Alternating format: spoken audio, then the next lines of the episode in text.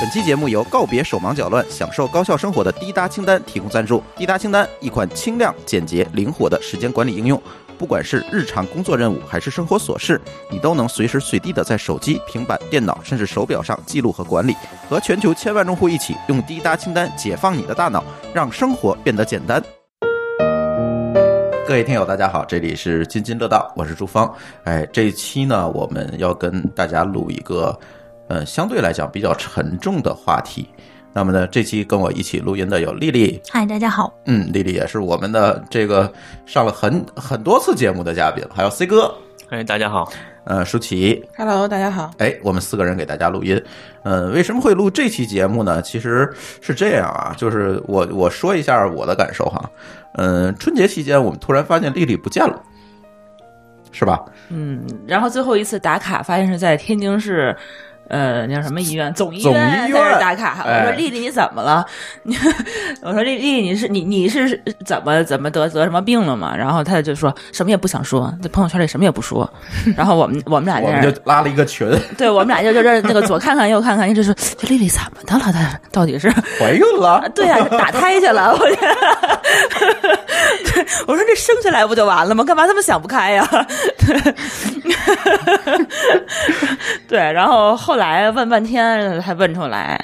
嗯，其实是丽丽的父亲生病了，然后这个病呢一下子病得还挺重，所以这期节目呢想跟大家聊一聊哈，因为现在大家可能都是属于怎么讲呢，跟父母都不在一块儿，在一块儿的现在很少。比如现在我们这个天津北京两头跑，丽丽呢也是天津北京两头跑啊，甚至有跟父母离得更远的，我觉得就天津人的话，可能就还好，就是嗯家里头可 能都住不超过一个比较小恋家区，就走着就能到的那种嗯。 但是咱咱到了北京以后，其实大部分朋友都是一年回去这么十几天，啊，对对对，尤就算其住得远一点儿，你说每礼拜回也不现实，嗯，对对。对对对对，所以呢，其实跟父母住的越来越远呢，那这个父母的健康问题啊，或者是像这次丽丽父母遇到一些大病大灾的，我觉得可以这次我们请来丽丽给大家讲讲这次的整个的经历和体验，嗯惊心动魄的同三时。十三天，对哈同时也是给我们听友。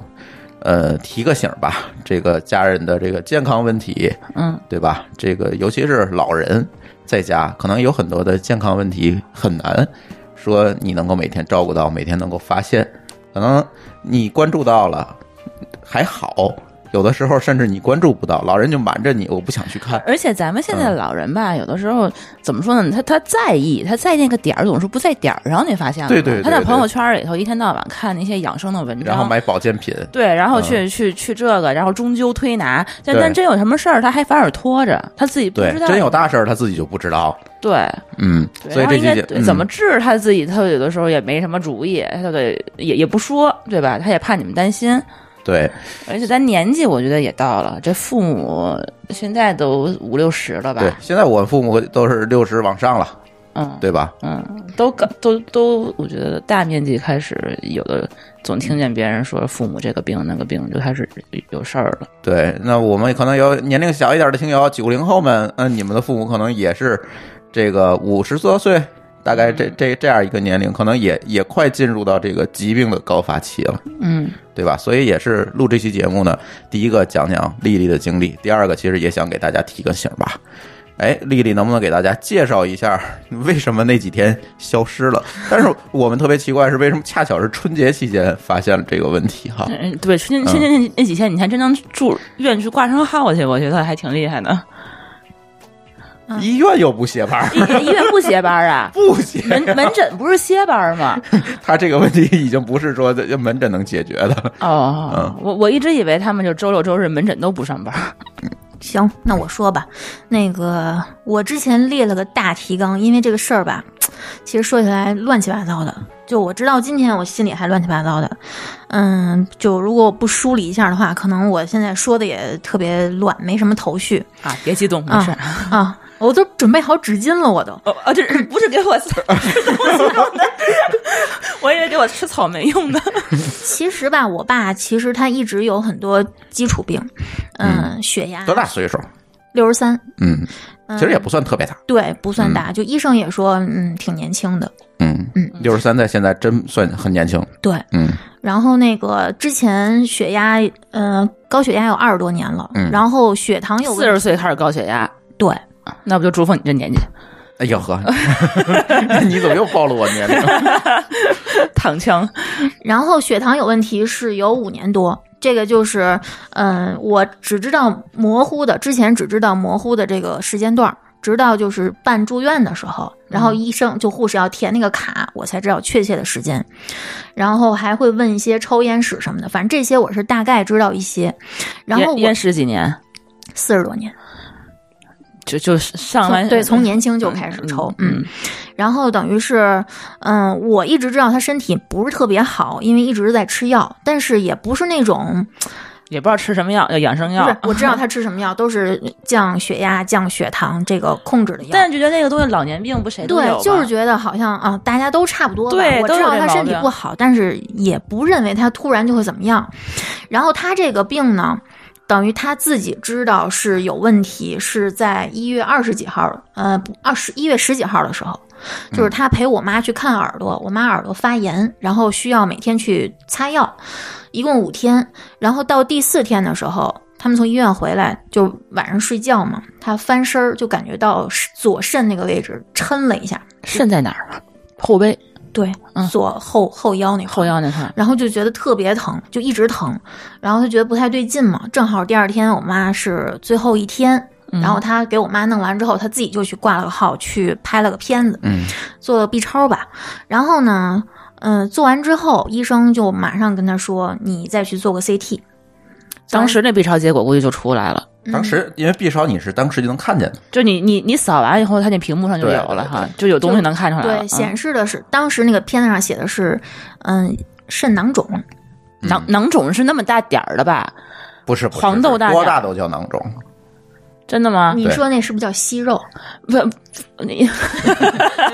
为我觉得我觉得一听囊肿，感觉就是几厘米一两厘米。多大的都叫囊肿。对啊？对对啊然后那个，嗯，做完 CT，然后医生说你这得赶紧住院。他把他也没说是啥，就说是囊肿，说嗯你这个挺危险的，你得赶紧做手术。嗯，要么就切除囊肿，要么最严重的就是把左肾摘掉。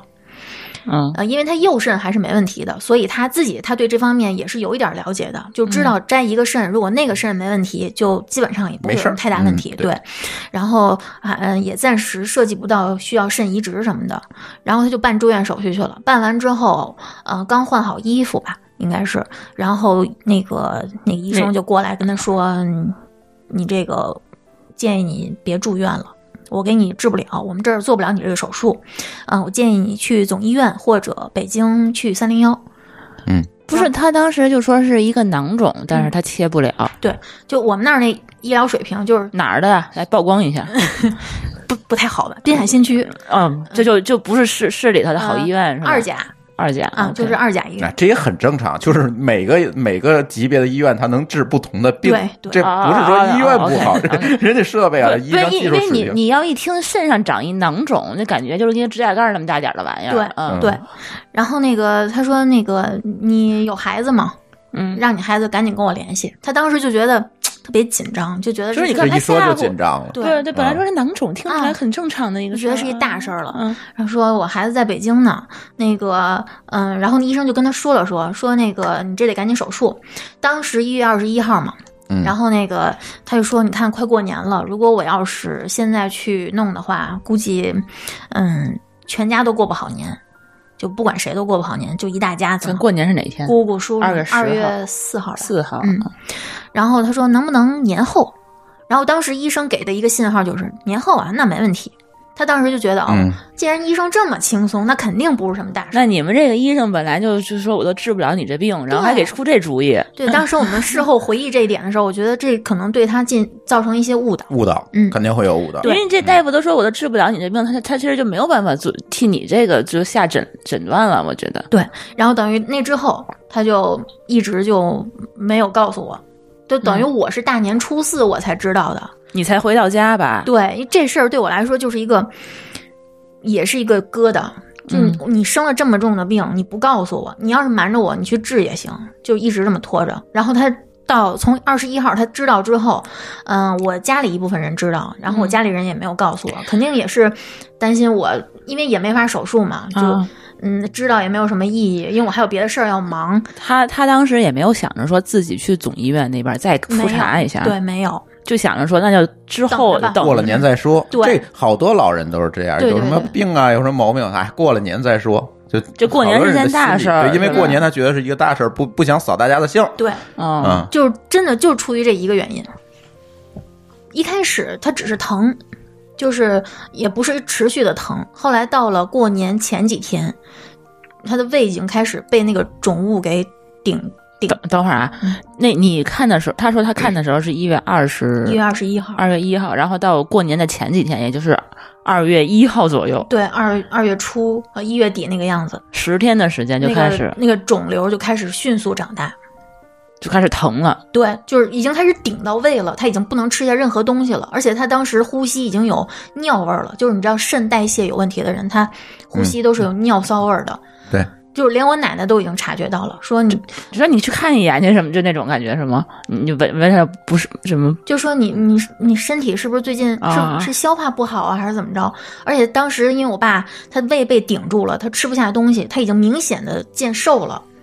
然后我奶奶就、嗯啊我奶奶，你看别看八十多岁，观察还挺细致，说我爸双下巴都没有了。就十天的时间，对，嗯嗯，那还真是挺快的。然后我是大年初三回的家，然后初三那天我回到家之后，我也没有看出他有任何异样，说话呀、聊天什么就笑呵呵的。我跟他聊天，他坐在那儿也没有一点儿病态，就特别佩服他。你也没觉得他瘦了，对，没觉得他 瘦，呃不知道是不是因为冬天穿的衣服多是怎么着嗯的。然后大大年初四是他生日，等于白天我们还一起吃了饭。哦，那他可能就不只是为了过个年，还有这么这么多人给他忙活这生日。对嗯然后到了晚上，他说：“你过来，我跟你说个事儿。”嗯然后就把那个 CT 的那个结果告诉我，然后给我一小纸条，说你明天给这个呃主任打个电话，那个嗯问问他我这个病，然后看是去北京治还是天津治。然后后来我当时那天晚上我就开始，嗯，我先哭了一下啊，因为我我从来没有经历过这种事儿，我不知道是因为我们家人很少有人说能生这种这种级别的病，还是因为我一直也没有生过这样的病，还是因为我一直被他们保护的太好，没有经历过这些事儿。就我去医院看病人，也只有那么零星几次感冒发烧， 这些病就是非常普通的病嗯，但我当时就觉得慌了，就有点慌了。嗯，然后我这人是属于那种，表面上我会非常迅速的去想怎么去解决这个问题，去分析一下这个病到底，比如就是不管任何事儿吧，这个事儿我应该怎么做才能啊是达到目的啊怎么着的？但是我心里面特别的悲观，我第一时间就想到的就是，我可能就要没爸爸了。就但真的你当时第一反应说他是生病了，你你你当时就已经害怕了。对，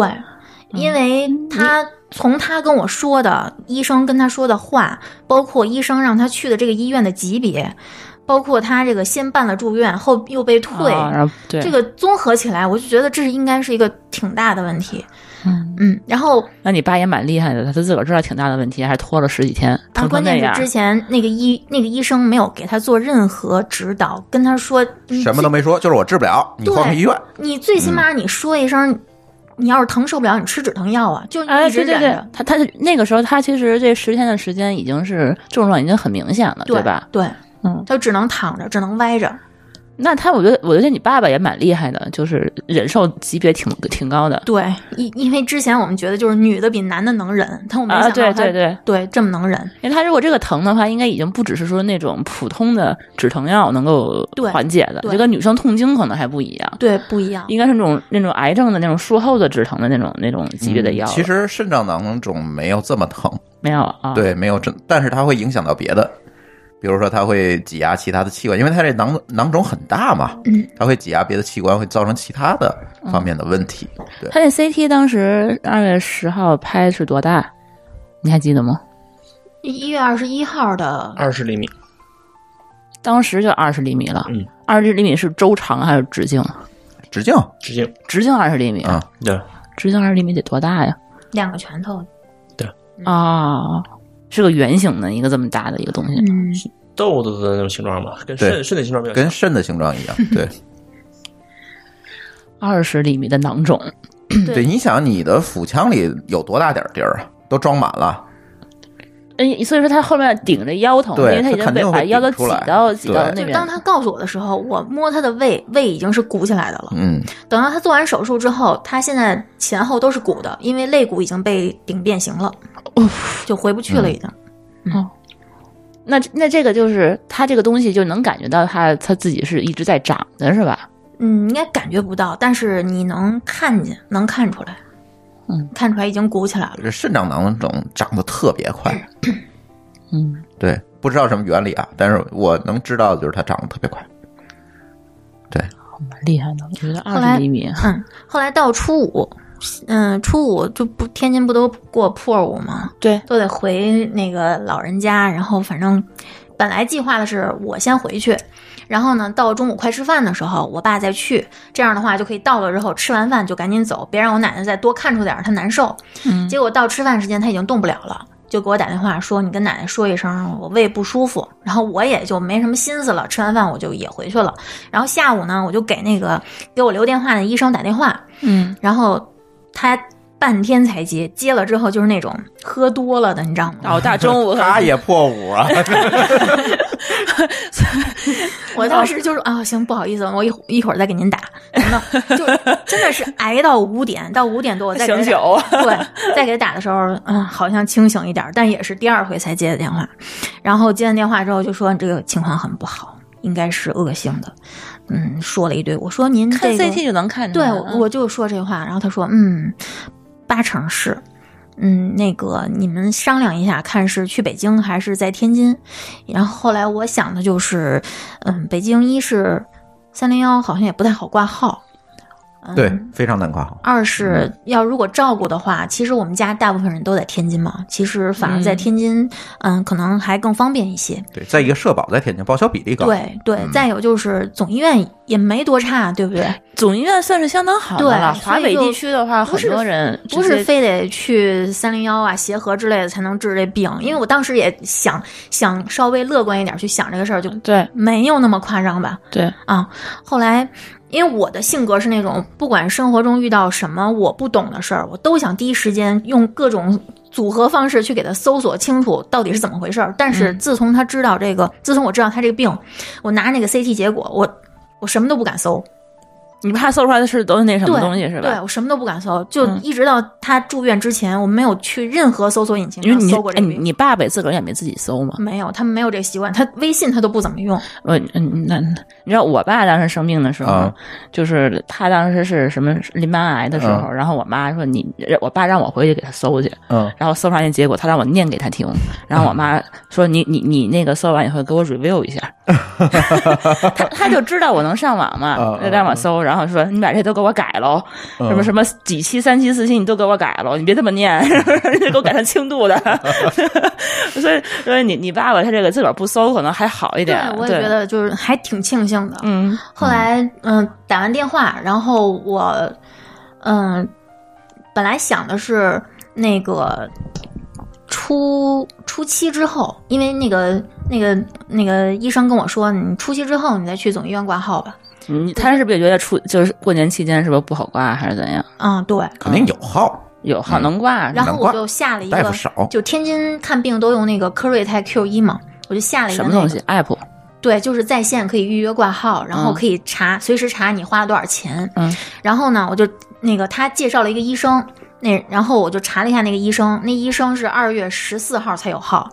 然后我就挂上那个号了。我心想，我不管我是不是那天去嗯对我看先病挂一个，对，对，因为最特别近的嗯特别难挂那个主任医生。然后吧，我看他都疼成那样了，我想想，我就我又给那医生打个电话，我说他这都疼成这样了，我不能就一直等到二月十四号吧？他说你让他吃芬必 得，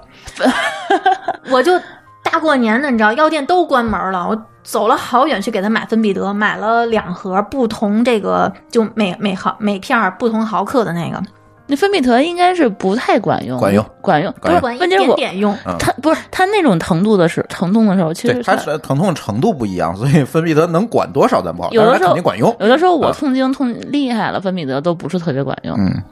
然后从第二天开让他开始吃，然后呢，后来我看不行，我还是再给他挂个门诊，不管是不是那个主任，先挂上再说嘛，对吧？嗯先看一看。然后我就挂了一个副主任医师的号，然后大年初六去了，去了之人后家还出，对嗯，去了之后就是他一摸那个胃部，就说你这赶紧住院。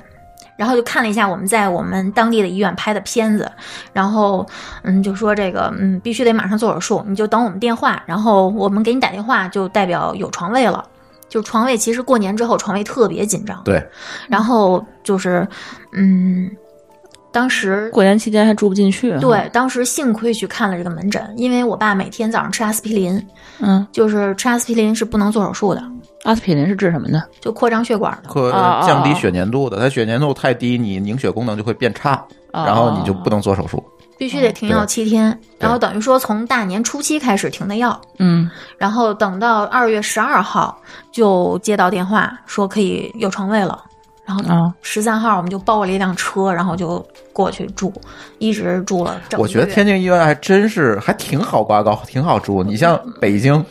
不嗯是你咱那同事呃，北京有的时候挂你得一个月之后的药一，个月以后就就算好的，对，那你看什 么科，尤其是你对是比较热门的，你你你那些科室什么的抢嗯都抢不 到的。对，然后你这还有个 app，我觉得还蛮嗯，对，真的对，那你办也不是说早上起来八点钟，然后那个准时去挂的，对吧？应该是晚上，它是有一个时间段儿，这个时间段儿你都可以挂这个号这个人的号，只要没嗯满，他会告诉你前面还有几个，就你嗯还有几个号可以挂，嗯，然后分时间段儿的几点到几点，还有多少个剩余。你当时是挂的是到第二天的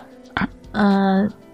这主任的这个号，对吧？副主任的是第二第二天，你看你还能还是能挂上的。嗯，然后我就对把那个主任的赶紧又取消了，因为如嗯果你，呃，挂了不去看，好像他会啊给对你对记黑名好单。像三次以上对对你就不能再去挂了，对跟要北京停是多少一样的。天嗯对对对，然后你就半年之内、半年之后还能再挂号。对对对对是是通知之有床位之后取消的吧？对，嗯嗯，对，这这个这个，我觉得你这个做的还挺明智的。嗯你当时是不是也看了一下三零一的三零幺的号嗯，？没看，没有没有当时我们商量来着，说这种这种病，按说不是特别罕见的病，嗯这个天津本身医疗水平也不差，对那干嘛对去北京挤啊？对，总医院我觉得啊，就是在我们家就是生这么多病的这个人里头，我觉得总医院是我印象最好的一个医院。然后包括嗯你如果是泌尿外科的话，其实，呃，二附属也可以。对，二附属是专那个专门这个二附属哈，对专科医院，嗯嗯，泌尿外科的，然后在在这段期，就是等于说，在他正式住院之前，从我知道到住院之前这段时间，就我一个我是一个超级爱睡懒觉的人，我是那种一睡就感觉能睡一天哦我。你你每天都中午起床，我知道。嗯就早上就天亮我就能睁开眼，就完全就进入了一种 人生倒计时了，都快感整个觉。人非常焦灼，嗯就只要想着醒过来就去那屋看看他，看看疼不疼啊，怎么着啊。嗯如果他当时能听，我能听见打呼噜，哦，我就心里就踏实一点。我就说回明来他睡着了，对对，我就回来再呃再眯等会儿。嗯然后他吃饭他也吃不下去，就人就迅速消瘦下来。然后我那段时间我就回头翻我之前的朋友圈儿，嗯，嗯、我干过的事儿，然后翻我哎看我觉得的那你，照我还记片得儿。你初三那天，你还去跟老米他们吃饭去了。对，没错儿，就你还是你还跟我说你来嘛？我说我不去，大老远的。我我当时就觉得，我操，我这也太没就心嗯你没那肺天晚了。上你就应该跟你爸过生日去。哎呀，我就每次看那天我在干什么，然后我想象一下那天我爸正在疼，我就觉得自己特别不是东西。关键是我还什么都不知道，我家里所有人都知道，就我一人不知道，就觉得自己哎，跟我王我八蛋似的。我觉得他们也蛮厉害的，就没有一个人告诉你。估计是受我我爸受益。就你爸命令他们，谁也不许说，是吧？对，就是其实这事儿到嗯今天为止，我姑以为我在埋怨他们，其实不可能是埋怨，啊就是就就嗯、我知道你们是是是是好意，就不想影响我的生活。然后在正式有治疗方法之前，说太多可能也没有什么用。但是你说他们这个心里当时是怎么想的？是觉得你帮不上忙，还是怎样？还是觉得你就就是就就怕累赘，怕怕麻烦你？因为我过年前几天我要去这个那个，他们家是吗？对，哦哦哦哦 然后、哦，见家长去了。对 我我爸就觉得啊，这是哦，这是个大事儿。对怕影响我心哦，我我这个明白了，这个我明白了可以理解。其实他不是他不是说为了让你过好年过好生日，他是怕你影响你们俩这个对。看见见见家长这个事儿。 这这第一次回家过年去是吧？对对对嗯嗯嗯哦，对，这这可能是，比如说你可能刚去第一天，然后人家把你叫回来了，然后就说这这对方得怎么想、啊对，对，也也有可能。嗯，对，这这个这个没办法，这个也不是说谁能知道有这种事情，这早做好的计划。嗯，后来住进去院了，就开始每天就是每天做两三项检查吧，上午，呃，下午。然后他那个我们是住在那个第三住院楼嘛，然后第三检住院楼是新的那边的那个吧？对，然后、嗯呃，除了那个呃造影和那个呃 CT 之类的嗯是在一楼，其他的都要去那个门诊楼，都要嗯穿过那个二楼的那个天桥去门诊楼，然后就每天不停的几个人推着我爸。你走爸来你走爸还好瘦，我觉得，嗯，对，幸亏瘦，嗯，我爸当时一百八十多斤，我一个人推着，就对，幸亏是当时我跟我妈还有我伯伯三个人，然后那个嗯，感觉就是幸亏不是一个人，不然的话，真的当时的嗯，可能崩溃的速度会更快吧。嗯，就其实那段时间，从那个时候开始到现在，我都一直处于一种绷着的状态，就是也会发泄。就是昨天呃还是昨天还是前天看那个，就杭州那小伙子崩啊，崩溃大哭的那个嗯哭那个我，特别理解他，就他从。从看到他把手机往地上一摔，我就开始哭，就感觉我特别特别理解 他，我知道他为什么哭。但是我，但是我觉得他哭完，他也没有特别的舒坦，就可能他当时就觉得，嗯他就是就是到一个点了，对就我这整个这过程中，我也哭过几次，但是就是特别点到为止。我也知道，就是哭也不解决问题，所以我就是也没有发泄特别痛快。然后因为这个事儿吧，他本身他这个病比较重，所以我也知道，就是以后可能就也没有特别轻松的日子。嗯嗯，，就哭也没有什么意义了。那个时候就是就可以几分钟之内就得迅速成长一下，对对，就马上就觉得世界不一样。对，就不是个小孩儿了，突然嗯就觉得说、哇塞，我得开始就是以后也有很多压力，然后现在可能得做决定啊，就开始对对立马得必须得冷静下来了嗯，然后那个，嗯，从住院到手术六天嘛，那之前你因为你知道要停药，你知道要停药就不能手术，所以你你第一个知道的时间段儿是从那个停药开始往后数七天。那对，七天之后，你就会想怎么还不能做手术，你就心里又开始嘀咕。然后你每天要嗯着急呀嗯对你每天要做的检查啊什么的，其实把病人折腾来折腾去的也挺，就看着他就是每天挪上轮椅，因为他很疼。嗯，然后当时也没有任何用任何药，就也只不也不能给他止疼，对当时不能用药，对对，用药用药会会可影能响会指影响标嗯手，术啊等等，或者都会有影会响不。会就查一下症状，会查不到什么的，会吗嗯，怕的其实是当时，比如说这个囊肿突然破了，或者怎么样，你感觉不到，对那就一直疼着吗？对，只能是疼的。对，那也蛮惨的，嗯，然后就是因为我是我们家签字的那个人嘛，然后就每天听各种恐吓，你这个怎么怎么着啊啊，这个手术我们要做一个先导手术，然后这个先导手术会遭遇什么什么什么，你要做好心理准备，就是每天就是在惊吓中度过，然后嗯就完全吃不下。作为一个吃货，他当时有下那个什么病危通知吗没有没有，他那个不至于到下病危通 知，对，啊？那那倒还好，嗯然后像要要下病危通知让你签字的时对候，嗯签了很多次，都是有一些术前告知，告你有什么什么危险那。还好，嗯，然后第一这不是你妈签吗？怎么都那你嗯对对，我我们家是我做的。对，他厉那那那他还蛮厉害的，当时都是我妈。嗯，然后那个呃，第一场手术是住进去之后，那个那星期的周五，因为他那个囊肿就是太大了，嗯然后要做一次先导手术，一个肾动脉造影，把血管堵住，这样的话避免在下一次手术的时候大出血。然后那那是把肾先先保护好的意思，对吗？他嗯，我不知道原理啊，因为他说了半天都是术语，我也不太能听懂。要嗯在那个病灶打无水乙醇，高浓度的乙醇，然后一是把那个肿瘤杀死，二是把它把肿瘤这样就可以杀，要这就把那个肿瘤隔离开，然后杀死，我是就那意思吗我？我就记住这四个字呃儿。肿瘤里边应该是有血管的，它嗯应该避免这个，呃，大出血，所以它应该对这个进入肿瘤的血管做一个特殊处理，嗯，就让让哦它坏死嘛。哦，明白了然后呢，它又可以让那个囊肿充盈起来，方便剥离。哦。然后它那个说完这些之后，他又警告我说完，嗯，我跟你说一下这个费用啊，这个费用是一万多块钱。但是呢，如果你们这个病人血管有很多畸形的话，我们要往里面放弹簧。这个我告诉你啊，这个是纯自费的啊，这个一点都报不了销，一个弹簧就一千块钱。我们之前做过那个有的病人啊放了好几十个，嚯，这个你们要做好心理准备啊，你们好几十，那那就十几万呢。对，他是先做手术，然后让你去补不对，补不不是补欠费好几千好几万，嗯，然后嗯，我心里就哆哆嗦嗦的，我就嗯，是上面通知我们的，那时候你就可以想说，我应该有一个额度很大的信信用卡就好了。 当时就觉得 为什么这么没钱呢？然后，呃，周五上午通知的，然后下午就去做手术，做手术在外面等了一个半小时，就是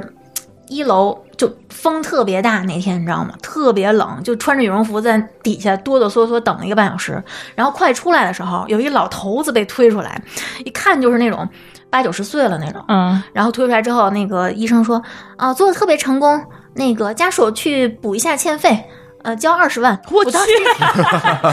我当时听我都快疯了，我说二十万。后 来那刷个，不过去这卡呀。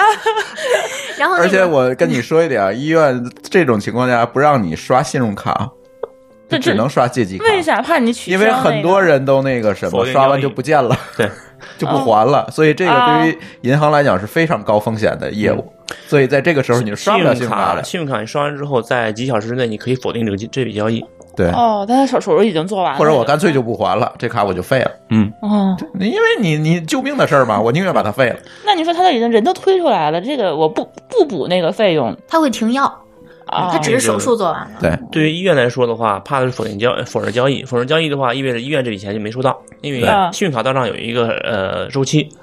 嗯、但如果是说他不还了，那是银行吃亏。啊啊，嗯，嗯对啊对，所以呃医院一般都不能刷信用卡，就是这个原因。 这么回啊事。对，然反正后我也没有二十就是个信用 卡，就是在救命和你的信报之间，你肯定会选救命嘛。哎，对对对，然后那老头儿他是闺女吧，应该应该是个小女儿，就挺年轻的，就差不多我这岁数，就就就，那老头子很老了，你知道吗？就那个奔跑着奔向他妈说：“妈妈，医院让交欠交交欠费，欠欠呃那个要交二十万。”然后他妈就一脸愁愁眉不展说：“但只有十几万。”就是，我就听到这个，我当时就觉得，就心里又开始哆嗦。我说坏了，这我我没有这么多钱， 我还得借钱去。谁他妈一口气儿给我借二十万，还我在那想不知道着我找谁借，我找谁不知借道？要放多少弹簧，这真的是人家说了算，对不对？嗯，因为当时你又不能不不做这事对儿啊。我还没有就是刚开始住院没几天嘛，就对这个医生，就关于这个医生啊、护士啊，包括医德这一系列的，我还没有特别深刻的认识。你是不是在学院说吧？这医生就是确实是能也不会给我省钱什么的。对对，你当时就可以这么想的。对，嗯你能给我治好病，治好了病了，其实什么都行那种，对对不择手段都可以。嗯然后后来终于门开了，说那个那谁的家属，然后赶紧进去说。嗯，一个弹簧都没有放，真奇怪。 然后那个，因为他知道他有很多基础病嘛，他们嗯术前都会问的，嗯就是说特别奇怪，一个血管畸形都没有，但是有三根血管长得很奇怪，就这么跟我说了一句，给我嗯对看了照片儿，然后我也看不懂其实，然后就推出来了。嗯，说那那还个挺好的嗯说那个周六周日这两天，他会有一种喝多了的症状，因为他打了太多乙醇乙进去，对，就推出来的时候脸都通红了，你知道吗？然后推回病房之后，你知道高浓度的乙醇嘛，就跟喝多了似的，开始挑毛病了，话可多了，哔哔哔哔哔哔的，就看我妈这个不顺眼，看我伯伯那个不顺眼，让我干这干那的。我说，嗯，这看来没事儿。那你能给一趴着让他睡会儿 吗？嗯，就我觉得让他精神点儿，我还挺开心的，哦就对挑刺儿挑刺儿吧。然后吃饭什么的也挺顺利的。然后后来到了病房之后，就我心其实还没血那个放下来呢，嗯我不知道欠多少钱啊。啊，后来医生说你去补一下欠费吧，那个欠了五千八哦，啊，当时特别开 心， 比那二十万开心多了。那一共等于说这个造影才花七了，千，呃呃，我一共一万二，哦，那也还挺贵的。嗯但是你医保是 cover 一部分了对，啊，就是这这一万二，就是全是一总总总共总共的费的，用然后对刨去医保的费用哈。嗯嗯然后我就把那欠费补上，然后等于这个周末就过去了。然后我想的是周六周日不会做手术的，对，那一般他们都不做。那周日我就等着医医生护士来交代，嗯，没有。嗯，然后啊呢？人家大夫又不九九六，对，有有 ICU，这有 ICU 不有九九六？然后到周一，然后周一下午通知我们明天做手术，周二做，嗯对，，说你们这手术啊，我给你们安排在第一台，嗯，手术会比较大，然后就安排灌肠啊，乱七八糟的。灌嗯肠儿，对，要对啊手术前要灌肠，你不知道吗？手术前要灌肠，我不知道，我就知道他不能吃不能喝那是，灌肠之后不能吃不能 喝。灌肠就是你说不把吃你不弄喝不能保证你的肠道里面没有东西会排泄出来。对，啊，他他的目的就是怕你一边儿睡着的时候手术中会会污染，造成一些污染啊什么的。啊，那不就得饿好久？而且我跟你说，这个特别好玩儿。在我爸手术的时候还是灌肠，好像他手术完之后，后来就改成吃药了，泻药，对，泻药。嗯，啊，好像大家都排说干净了说灌肠不太方便，什么难受什么的，就改成吃泻药了。其实西吃泻药更难受，然后那那个啊他不是一直饿着吗？就是一直饿着、饿啊饿一天一整天一晚上吧。嗯这真到那个时候，你不会想吃东西的。啊，你也本来也紧张是吧？啊对，病人更紧张，能喝水吗？也不能喝，不能这进可食进水？呃，当天晚上还能吃流食，然后过了十二点就什么都不许吃了。幸好他是第一第一台，他要是说 白天还得再再扛嗯一对整我天什么就的，光我知道的，就他旁隔壁病床的，就有好几个一直等到晚上才做手术，饿死了，啊简直饿到是晚。上十点。 嗯，没事，饿不死。有人一天真的怎么是能饿死呢呃，有人可能真是撑撑不住，可能偷偷的吃个巧克力什么对的，，特别然后多这样的。然后被大夫就一一顿骂，啊对就你就不明明告诉你这进食进水什么的，然后说饿的不行，岁数大了的人啊这，是手手术医生提供的有效的排宿便的方法。没法接这话。然后那个，嗯，哎呀，被你们插的。手术、想轻松哦一下嘛，手术前，因为我们住院那天床位真的太紧张了，我们住进了最后一间八人间的倒数第三、第四张床。嗯我们当时想，哎呀，还有三张空床，我晚上陪床，我们可以都睡在这那儿。是不可能的。结果嗯就一上午全满了，然后外面还有排队的，就人人家到护士站去排队去。人家还有就是专门睡在外面的，睡在体那个哦，一开始我加看床看那个电梯那个打开，呃，四楼五楼全是床。后来嗯想这是不太重的病来这儿输液的嘛，后来我才知道才知道那是 ICU 门口的家属。对，啊、他们睡在门口。嗯，哎，其实 ICU 我们当时我记得是你不用在外面陪着呀，嗯、晚上不用陪，但是白天得有有的人他是不想花那个住宾馆的钱的，啊，所就以只租能个住。床。完，我知道他就是在那个总医院，他那个廊桥上咱先说手术的事儿。都不是有人对，睡一会觉哦儿会说到 ICU。 OK，对，然后我就趁着那个周末的时候给他换了一个双人病房，正好我一看空出来一个，我赶紧见缝插针换了一个。这是我后来我觉得我干的最后悔的一件事，这个一会儿再说啊。然后做手术，八点推进去，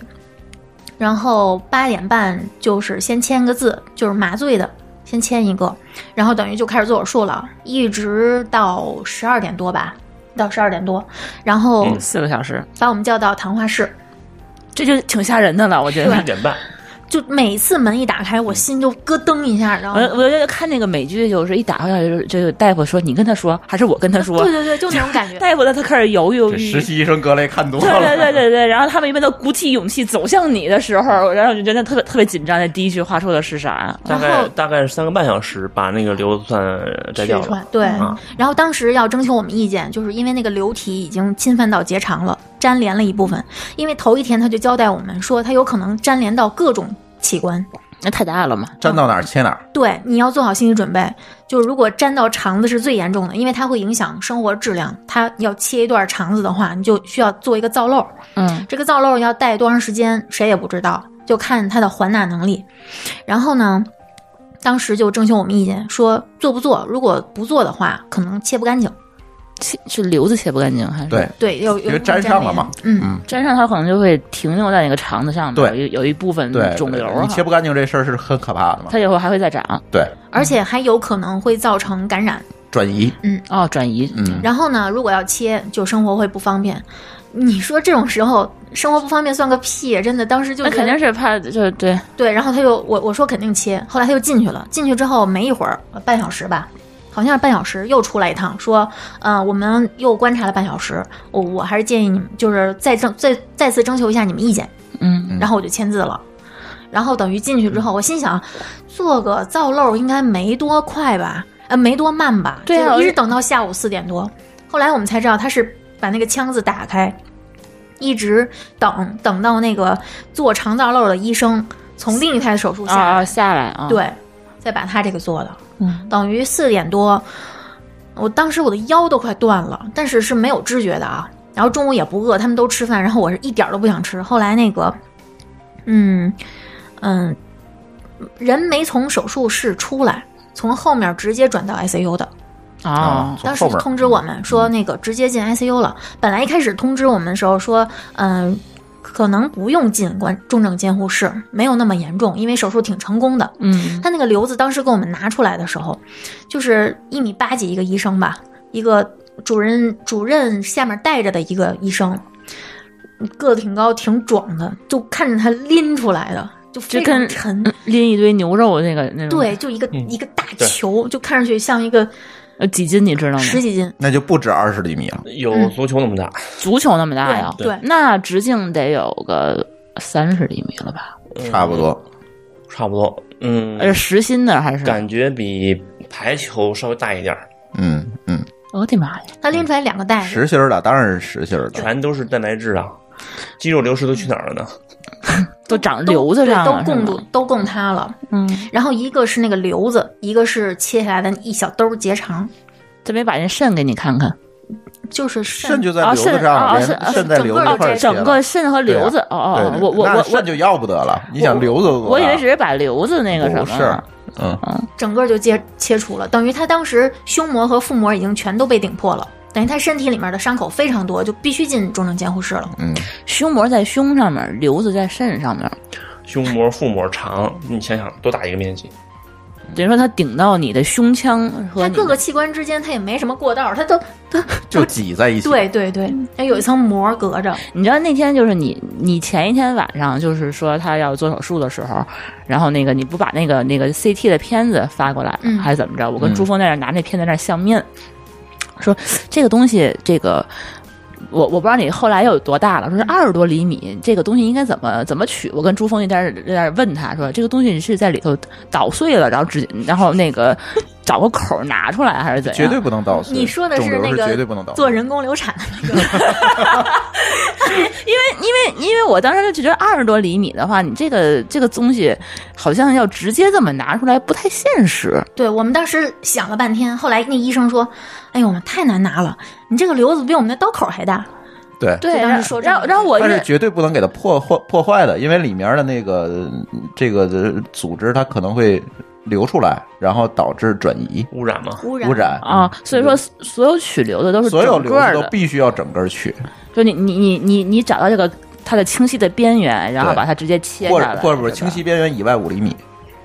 把肉也得切下来一块儿对，它必须保证非常干净的给你切下来，对否则它会扩散，会转就转移。肉眼可见的，他们对确定危险的都要切掉。哦。对，因为因为我我也是看着格雷他们经常从正面切不下来，然后给你缝上，从背面翻个个儿，然后从后面再给你拿对什么对的，就就是是因为这它那样个太太大了。但是没没我还没有见过说像像你们所说的一个像这个它这个确实太 大了，对吧？然后因因为你这个，你你想你前面这个肚子上面。你这都顶到胸腔了，你这个不可能从中间直接开个口儿，从下面到他是上从面。侧面切了一个斜的三十五公分的口对子，对，你因为你从正面切，从背面切，你都没有办法它只切这能么大切给的。斜的，这样面积最大嘛，这个口儿是最大的，对，是吧口儿最大呀。那那你说，比如说上面有什么血管之类的，它就给拨弄开，然后再拿出来吗？对啊，血管要把它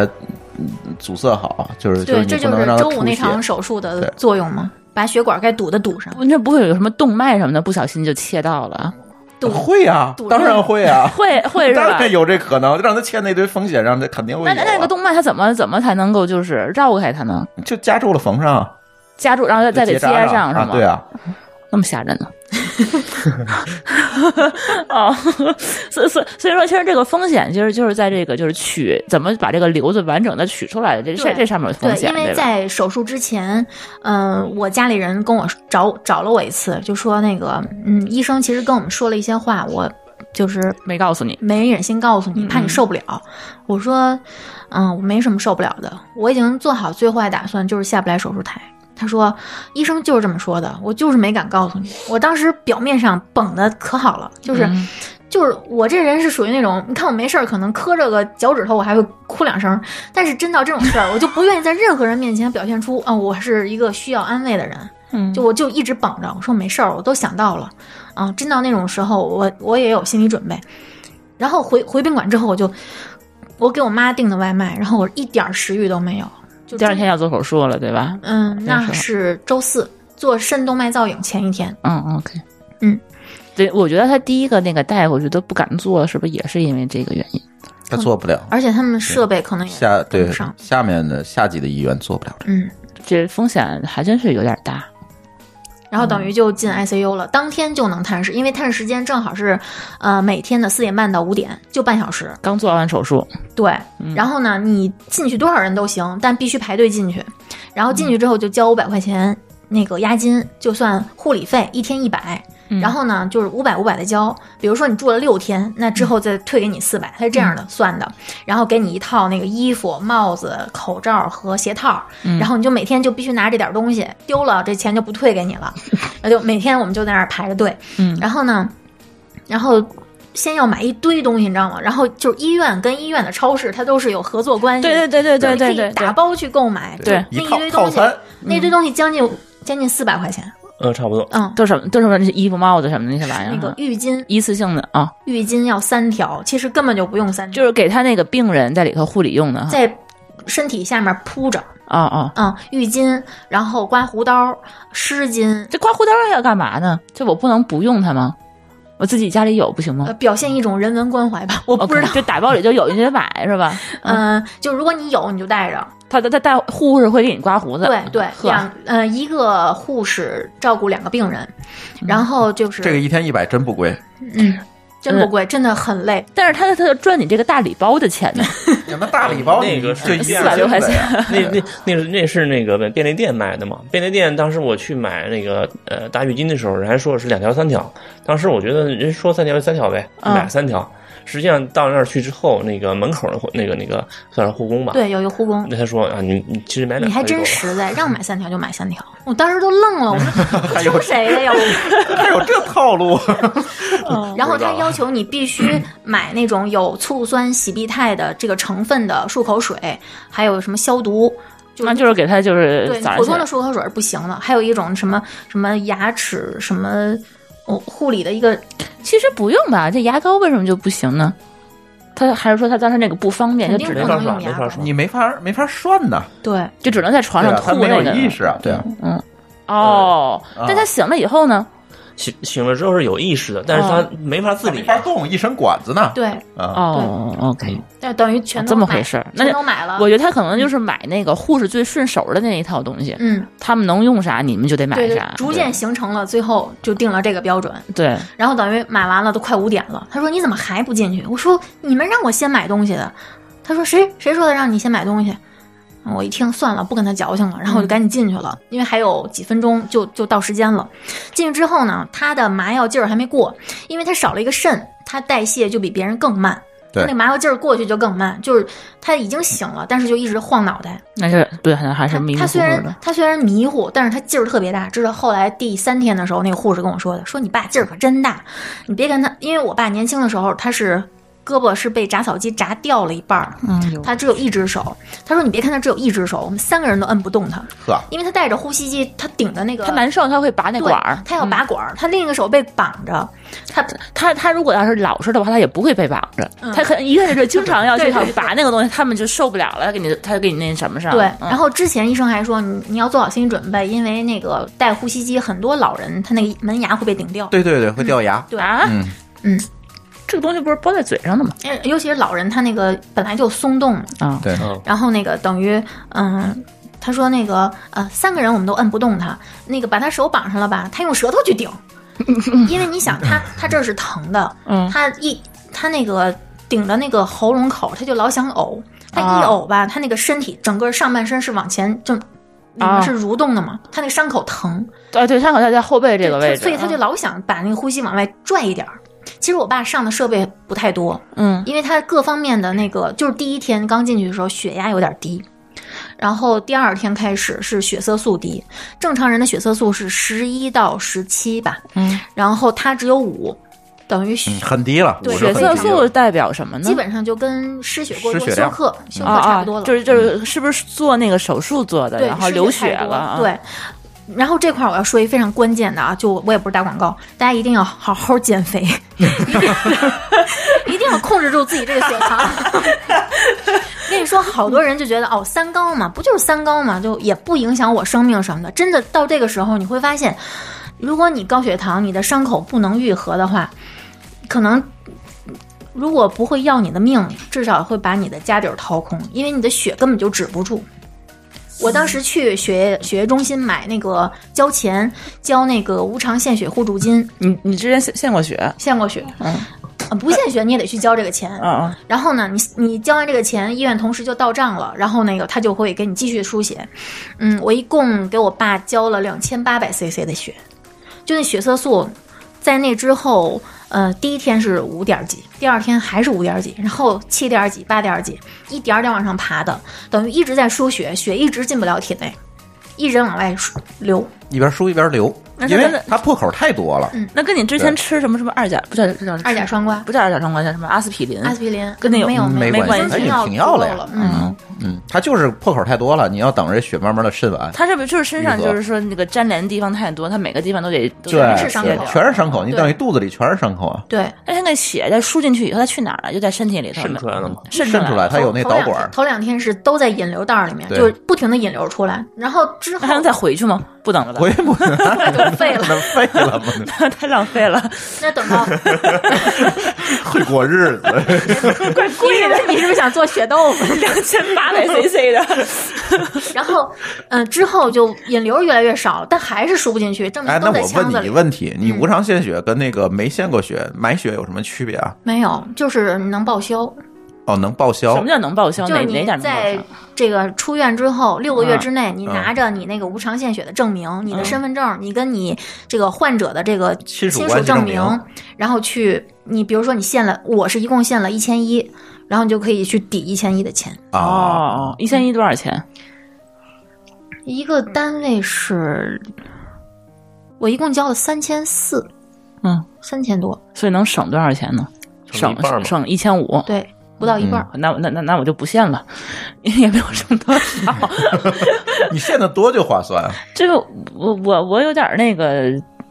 晕血呃，嗯 不是，就有点儿假低，所以说我妈就不让我献血 去，所以好像也没有什么特别大的用处，感觉。我还献了造血干细胞呢，我就一直幻想着有一个英雄梦，就是我想哪天给可以拯救别别人、是吗？啊哦配型成功，我现在不想 了，我再也不想进医院了。哎呀，然后我就天天，反正医生跟我说，我只要给你打电话，就证明有事儿。我就天天我就盯着那个电话，你知道吗？手机一直拿着得跟。神经了一嗯样，就晚上睡觉的时候把声音调到最大。他不是说他没什么风险吗？然后就是这谁说的准嗯嗯呢？不是做手术之前不说就是嗯就一打电话就是买血去，他说没什么风险，那是手术风险，现在是在 ICU，这是对两两个部门了。对嗯 ICU 的话，其实他现在也没有说，就就是说生命体重不稳而定且是那意思吗。而且嗯他这么多伤口，有一个最重要的问题就是他有可能感染，对，感染是哦医生这个是反复这个提是感染啊嗯会造成全身器官的衰竭。就最害怕的就是这个，对，感染是，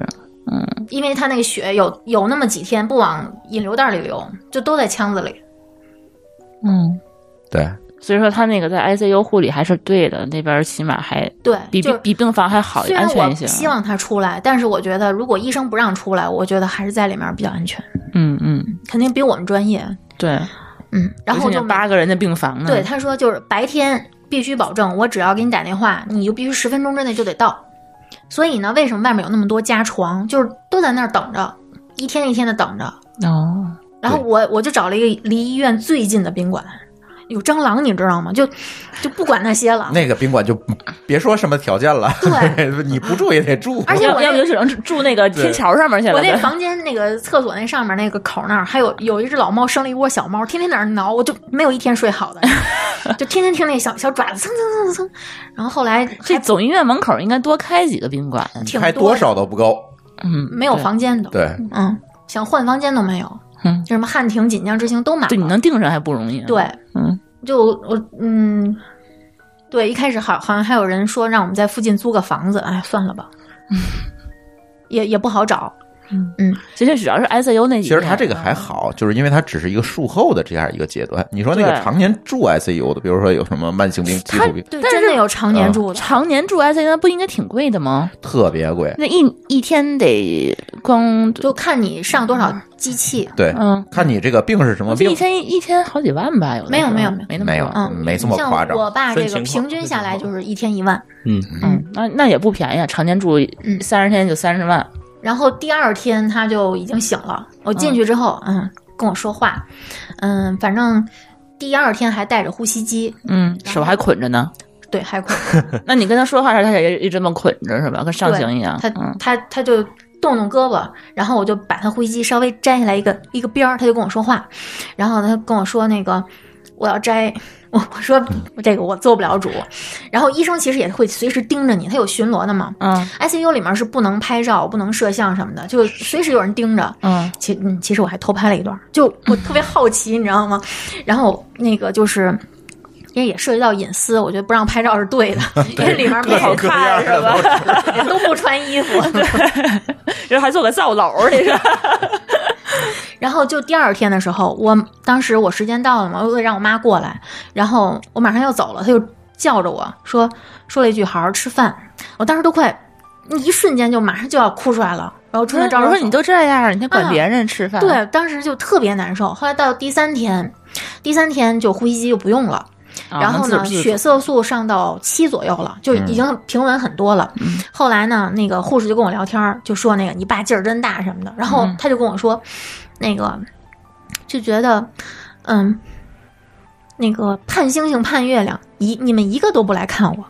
我说胡说八道我每天在外面啊！我昨天就来看你了。他说那就是前天。我说前天你还没醒呢，就是他就开始有一些感觉是应激反应吧，就嗯那麻药那个劲儿什么的。啊他跟我说，那个上面有个人，哪有人？指着那个灯，指说那楼楼顶上有人。对他说房那个顶上有人他说那个灯那儿有人，有一个什么一个那个老太太带着俩孩子什么的。在灯上，对，我就听他说，我就 我就那么看着他，嗯，我就听他说，说完之后我就嗯行，然后我就去问医生他今天怎么怎么样啊什么的，就是他想说什么就让他说吧，反正我也不知道他看见什么，那他当时是清醒的，他是清醒的，应该就是连续多少小时一直是这种这个迷糊的状态，而且他不是他醒在也里面不没有是时睡，间概对念，嗯，这对个这个我一直特别好奇，他们在 ICU 里头都干嘛？就躺着。就只能躺着，没没有别手的可以机干。，嗯他让我给他带手机过去，是有人给我打电话，我说是有人给你打电话，但是我不能给你带。而而嗯但那个时候，他大夫会说给他打一针催眠的，让他直接就睡过去吗？不会打，但是他有一次他跟人使了个诈，他说我疼，那个你给我打个止疼的，打个镇静的，然后给他打了，打了之后他就睡了一觉，因为他时间已经乱了，他特别嗯难受。他就嗯想睡，睡了之后我就不难受了，嗯他就骗人医生，让人医生给他打了个药，嗯，就那一次，但问题是这一天二十四小时，他不能一直都在睡吧？就在那儿躺着呀，那盯看着着天花板，那不所以神经会乱的。所以说他一直盯着那个灯，他觉得上面有人，但是他对他对可能是已经迷迷糊糊的嗯也有可能做梦了，对，是也有吗可能真有灵异现象。对我觉得是有可 能。真是有，这会有可能。 ICU 里头是不是他也那能够总？死人呢，你想想，我我我我一直在在在脑补啊，就是如果我躺在 ICU 里头，我可能就会左看看右看不，看，你会觉得屁股疼，你顾不上别的，就你只能躺着。我不能坐着半我坐有着一。次体验了一下我爸那个那个经历，就是我躺在那儿，然后就一直嗯两个小时左右吧，啊、在翻身的时候就感觉那个坐骨神经就针扎一样的，你也不能说大夫，给我把这个床摇高点儿，我坐呃会儿。可以摇，但是也嗯没用。你而且你摇起来的话，对那个压迫更厉害， 对啊更难受。那也没有电视可以看是吧？没有，那也没有手机可以刷。听个相声，哎，对，可以吗？它不能有任何电子设备。对， 所以说你能够听的就是旁边说，哎呀，这个不行了，赶快抢救去！哎呀，这这个这个可能这个那个有什么问题了，然后大夫跟护士一直在旁边那个对忙忙呵呵的商量，对是吧？嗯，他只能根据每天是有人来看他了哦，判断哦是这个时间了，哎，那我觉得这确实是时间有点儿然后也不太好过也啊，不吃东西，也对，也不能吃东西，只能打打那个什么吧，能喝水，嗯，但是又不能喝太多水，他就老只能跟蘸一口，蘸一口那样。对，然后他还跟人家医生使心眼儿，那个他那个说，哎呀，这个我刚刚那管儿那那一口我没吸上，我再来一点对儿啊，再吸一啊口，他一次只能吸两口哎水。他能跟旁边隔壁床聊天吗？可隔壁床都不一定有意 识。对呀、我印都象是蒙着呢，对，有意识就出去了，谁没事？啊，对他有的时候，那那那所以聊天儿呢说，所以说他能干的就是跟小护士聊天儿呗。小护士忙死了都要。对，这一一个护士照顾俩床嘛，一般 ICU 里面护士没有小护士，都是老大爷大护士妈那种，对，嗯有力气、有经验的。对，然后每天只能探十半小时。嗯，哎呦，所以说你爸爸当时一直盼着要出去，我觉得他可能不是说特别想你们，但是但是特别太无聊了，就是什么也干不了。而且，他应该对这个是有意识的，就是我能出 ICU 就证明我没事儿了，因为哎他当时应该能看出来是一点一点在好转，对，对吧越来越有精神，对他可能跟别人可能还不一样， 别人可能但是他有越好转，他越难受。对，就就还不如说给一一巴掌打懵对在那儿对直接对睡是天天问吧？我什么时候出去，我明天能不能出去？然后有的时候我进去，他就说，医生说了，我明天就出去。啊，然后我问医生，然后我说明天是能出去吗？然后医生说不能。高兴的太早了。互相使心眼儿，就是一个个病。到第四天、第五天的时候，他就翘二郎腿儿在床上晃荡晃荡。我说这看着挺好的呀，哎，对，这这就这个时候还不能出 ICU 就每呢，是天吗？都对不行，因为血色素没上去，就必须得到八以上才有可能说你可以出去 了。那他其实跟普通的我印象里就是在 ICU 躺着的那那样的不一人，样吧其实完全不一样。啊那样的话，应该可能随时随地可能就心脏就不跳了，或者是怎么就会出什么问题。因对为你爸爸还还能就翘二郎腿儿，对越来越清醒 了，感觉是吧？对嗯就每次进 ICU 那个，它是那个一个大走廊，然后对两边就是通铺是那种，嗯，然后那个中间有帘儿拉就隔着嘛，嗯、没有帘儿，不拉帘儿，这每个每个都能看见的。对，嗯，都能看见。然后那个我就有有几次就是扫别的床，哎，发现有几个没穿衣服，弄得我倍儿尴尬，就是 有好多车祸的。 嗯嗯，就是缺看缺点儿对啥看上去的挺惨的，嗯就赶紧错开眼珠。哎呦，挺吓人的，其实。嗯，然后后来等了六天吧，他在里面一共住了六天。这六天就每天我就在外面坐在那个别人的那个床上，因为就是病友跟病友之间就特别容易建立起非常亲密的关系。因为你没事儿干对，大啊家。都很惨，就聊天儿吧。然后就天津人本来又特别爱白活，你知道吧？嗯对，嗯，你知道。然 后就是，嗯、其实，在总医院住院的还是天津人多，那肯定的，嗯。然后就外面就跟个那个相声的大 场，相声大会， 对对，特别 吵。而且那天津的那个大老爷们儿们还特别喜欢跟小姑娘们搭讪。对对对，我特别烦那帮的，就是那些人有有事儿没事儿撩你两句， 你你你根本就没有心情跟他们聊天儿，他们在那儿瞎白活，有时候。对不过到那儿大家可能都没太太大心情。对，就是你说什么我就听着。但问题然是，后你要一等等一天，其实你就只能听着。，对，然后你说你的，我说我的，就互相宣泄，其实就是。嗯，对，然后跟人家说说我这段时间的经历，嗯，然后听别人安慰安慰你。哎，这其实还挺蛮有帮助的。嗯，就你看别人更惨一点儿的话，我就心里他开你始，必须要有一个宣泄的这样一个出口嘛。 呃不然你能干嘛呢？在门口，而且我就眼看着一个，就是有一个挺胖一姑娘，然后那个，嗯，我想，哎，能减肥吗？我就想跟她聊， 来买个服务打折，跟她聊聊。结果她爸爸是，嗯，蓟县的农民，然后就是脑梗进去的，已经待了六不到六天吧。当时我认识他的时候，已经花六万多了。他说这花脑费梗太脑多脑了梗不太好治。嗯对，他说我我说这应该能报不少吧？他说我们新农合报不了多少，然后等于我第二天再见到他的时候，那个他妈妈就过来了，然后被医生叫进去，然后他妈就哭着出来了。后来我就第三天的时候，我爸出来，我就听那个有一个病友说，嗯，就直接就回家了，就不治了。脑梗其实这个他们待六天还算长的了，我嗯记得脑梗一般三四天可能这人就没了，你也得看情况，有的有钱你就能治，是吗？脑梗的话，你就看位置。对，看位置。对，他，比如说他们那个就是说报的太少了，没有新农钱合，你想一年的保费才多少钱？几十块钱，那他你们能报多少？嗯，啊，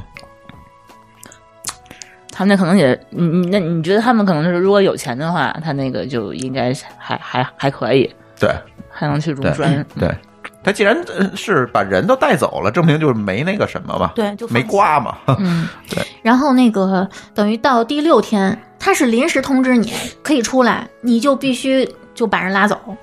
然后如果你身边没有能扛的人，你就得现去借人，就是门口大门老爷口们那儿对没事儿干那些人 嘛，对大老爷们儿帮忙给互助，所以那个时候你就会发现我们这革命友谊还是有用的，对对没，错没白聊。啊嗯，就你不能就这个过程中你不能太高冷，这那个时候你高冷你是抬不起一个人的。 对，然后等于出来那一天就直接上了是那个病呃病房十四呃十三楼，然后上去之后呢，又从别的病房借人，因为我们选的那个二人间，它那个门人少它那个门门比任何一间都窄，它在啊最顶嗯头，不好 进，床推不进去，所以就只呵能对只能哎呀，平平送的，对，平着拖进去，又从别的病房借了三个大小小伙子，然后给抱进去的。嗯，躺下之后，哎呦，那个精神呀，就感觉就猴子被从山上从山底 下，看着一点也不像是那个 ICU 出来的人啊。刚开始就有一种，就哎呀，就是他那个眼圈儿特别黑，就看上去就跟一个没睡好的感觉，嗯，形容枯槁，就嗯感觉就整个人就不是一个正常的人的样子，有点那个，哎，不，不太好听，不 说了。然后等他缓一缓，然后喝两口水，然后呢，等到护士来交代完了，他戴上眼镜，然后呢，拍了几张照片儿，自拍，就开始白活了。他一嗯，白活就感觉好像黑眼圈都消了，就感觉啊又活过来了。有精神头了，但是他其实那个状态还是没有完全的清醒，他晚上就盯着那个消消防喷淋说：“你看那是个刺猬，你帮我把它捅下来。” 然后他那个一个病房不是两张床吗？就每个每张床上面是一盏灯，就嗯两个开关嘛。嗯他就盯着隔壁那个开关说：“你看那开关，呃，你你看那个灯里面有有只蟑螂。”我说：“那就是个黑点儿。”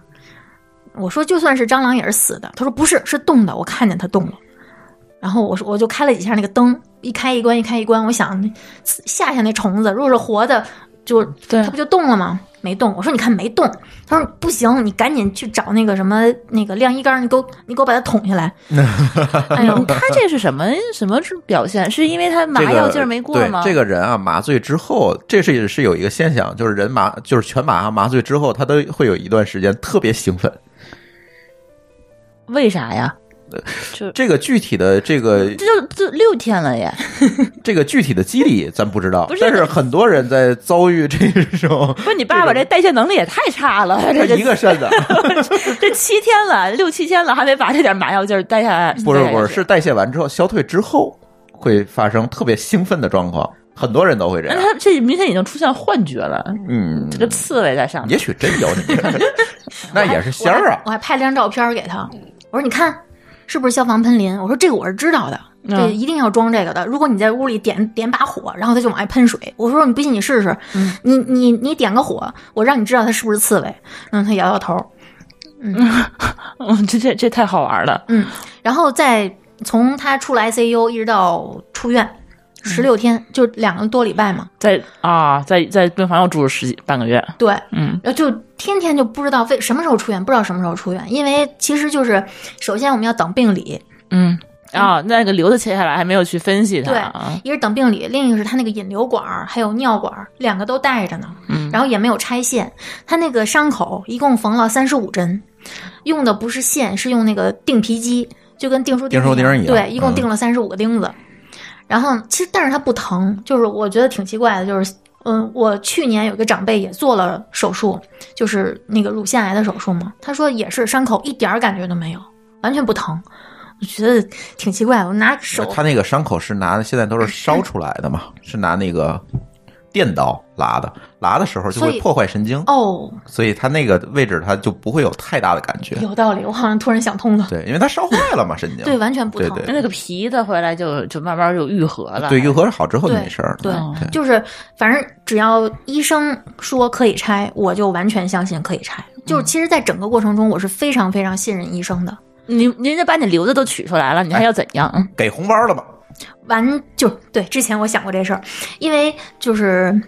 我们对这个那个概念太根深蒂固了，就是医生。对，医生你得给他好好干，好好对，做啊。我提前还准备了几个空红包，然后准备了一沓现金。我想的是，如果有机会，嗯，比如说单独叫到麻醉师给一个呀，对主治给一个对呀，啊想每个小护士、护士长给一个对呀，每个给多少钱呢？我想计算半天，嗯，后来就是想让他摸出来，哎，这是一对对切对啊，对对对，还不能让人看见，对吧？嗯，嗯，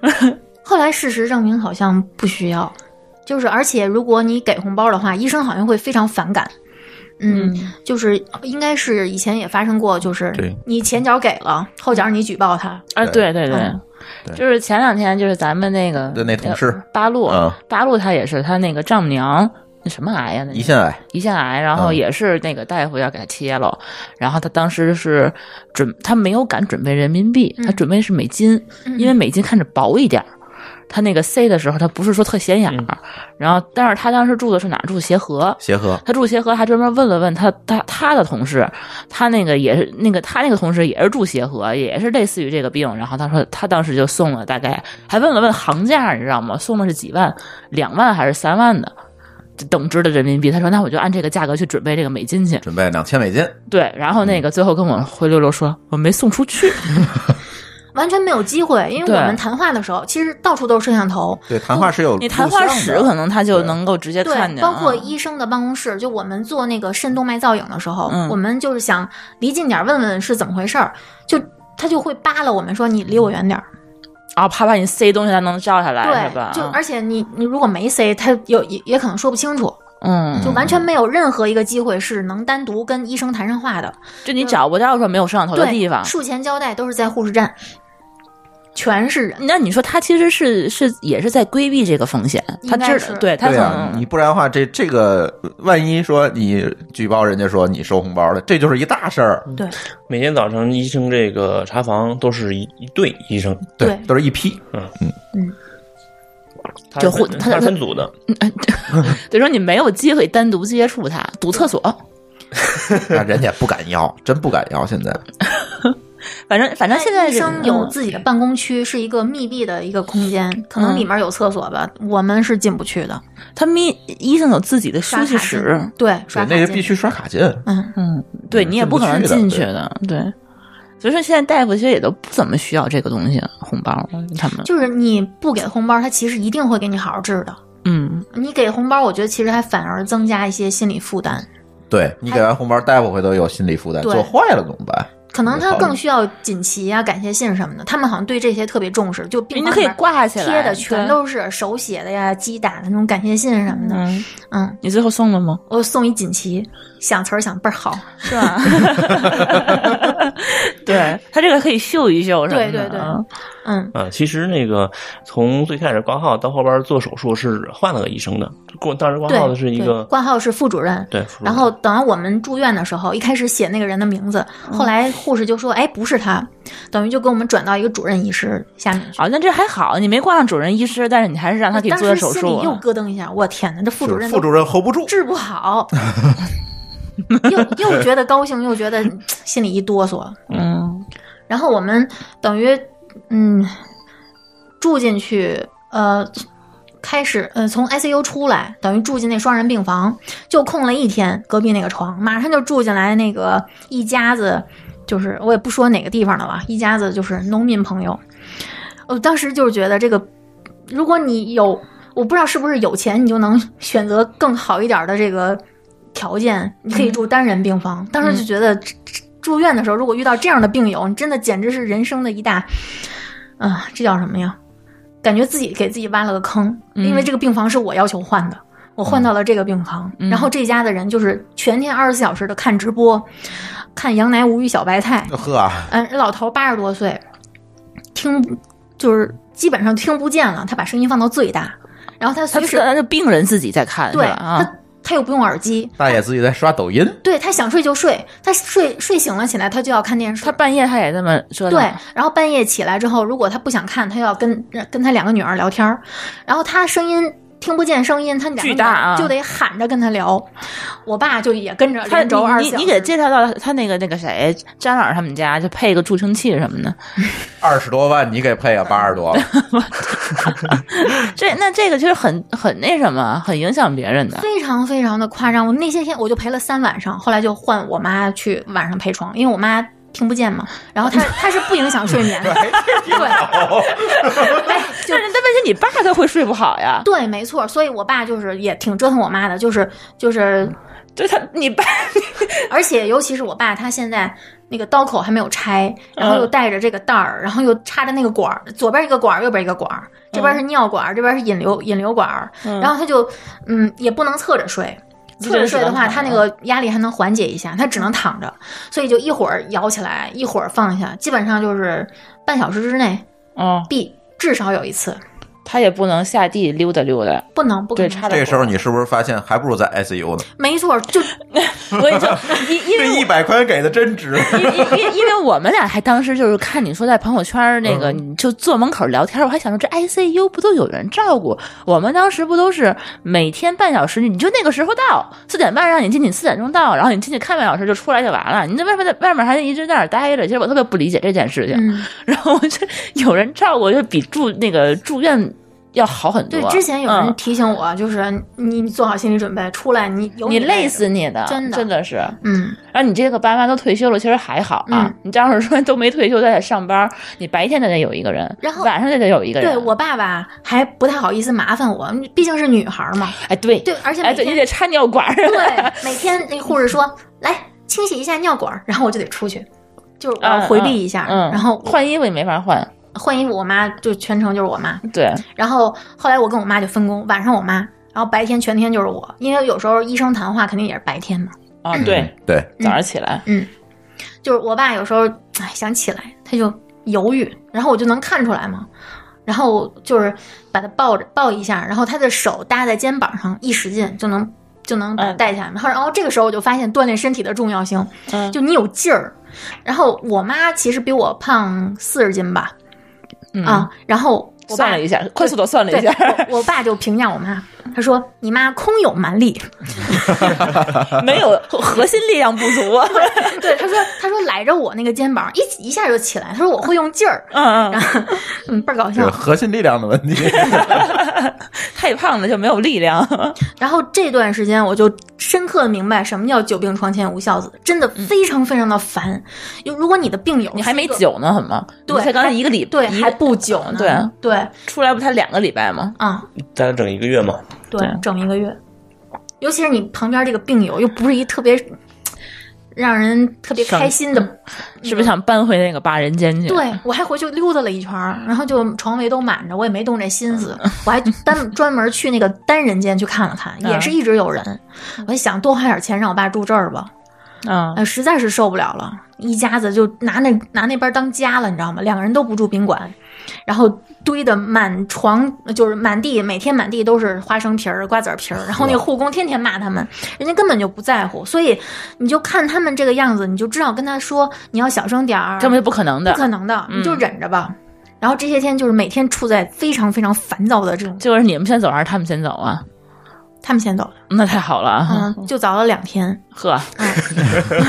就得两天睡基本好就了是最全后。程，对，嗯，那屋里有电视吗？有还得双双人间就这点儿好。还能看电视？啊对，我爸就二十四小时看电视，二十四小时啊。因为没法睡就看电视，就困的实在不行了，嗯，能躺下睡两三个小时，嗯，然后没准儿那时候已经是白天了，又得被叫起来，嗯，有时候做检查，有的时候就护士来交代什么的，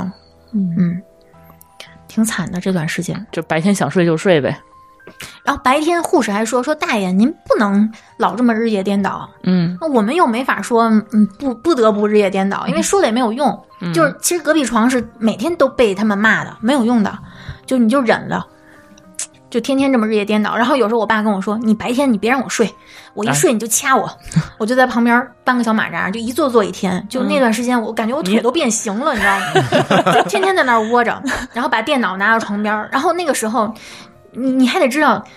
你还有工作呢，啊，就还得还得装的跟个没事儿人一我样，在我群里说话。对，我觉得你还好，起码还能够远程的。对对对，对，这个这个比较庆幸。嗯嗯而且且你还不能有太多的情绪发泄给你的工作对象，啊，对对对因为对，你不是你世需要界专中业心对哎对，包括你也不能的发现跟你爸爸， 对他是个病人。对，没错，但是你爸爸，我觉得可能还算是乖的，有那嗯折咧的。如果你爸爸变成隔壁那丫那折咧的那个时候，你看你怎么办？那隔壁那那个两个闺女就相互埋怨，你觉得就当着他们爸的面儿就相互埋怨，因为他爸爸就很不好伺候嘛，对，嗯，嗯那个时候就就可能就不 会是，，我觉得这是有一个因果关系的，嗯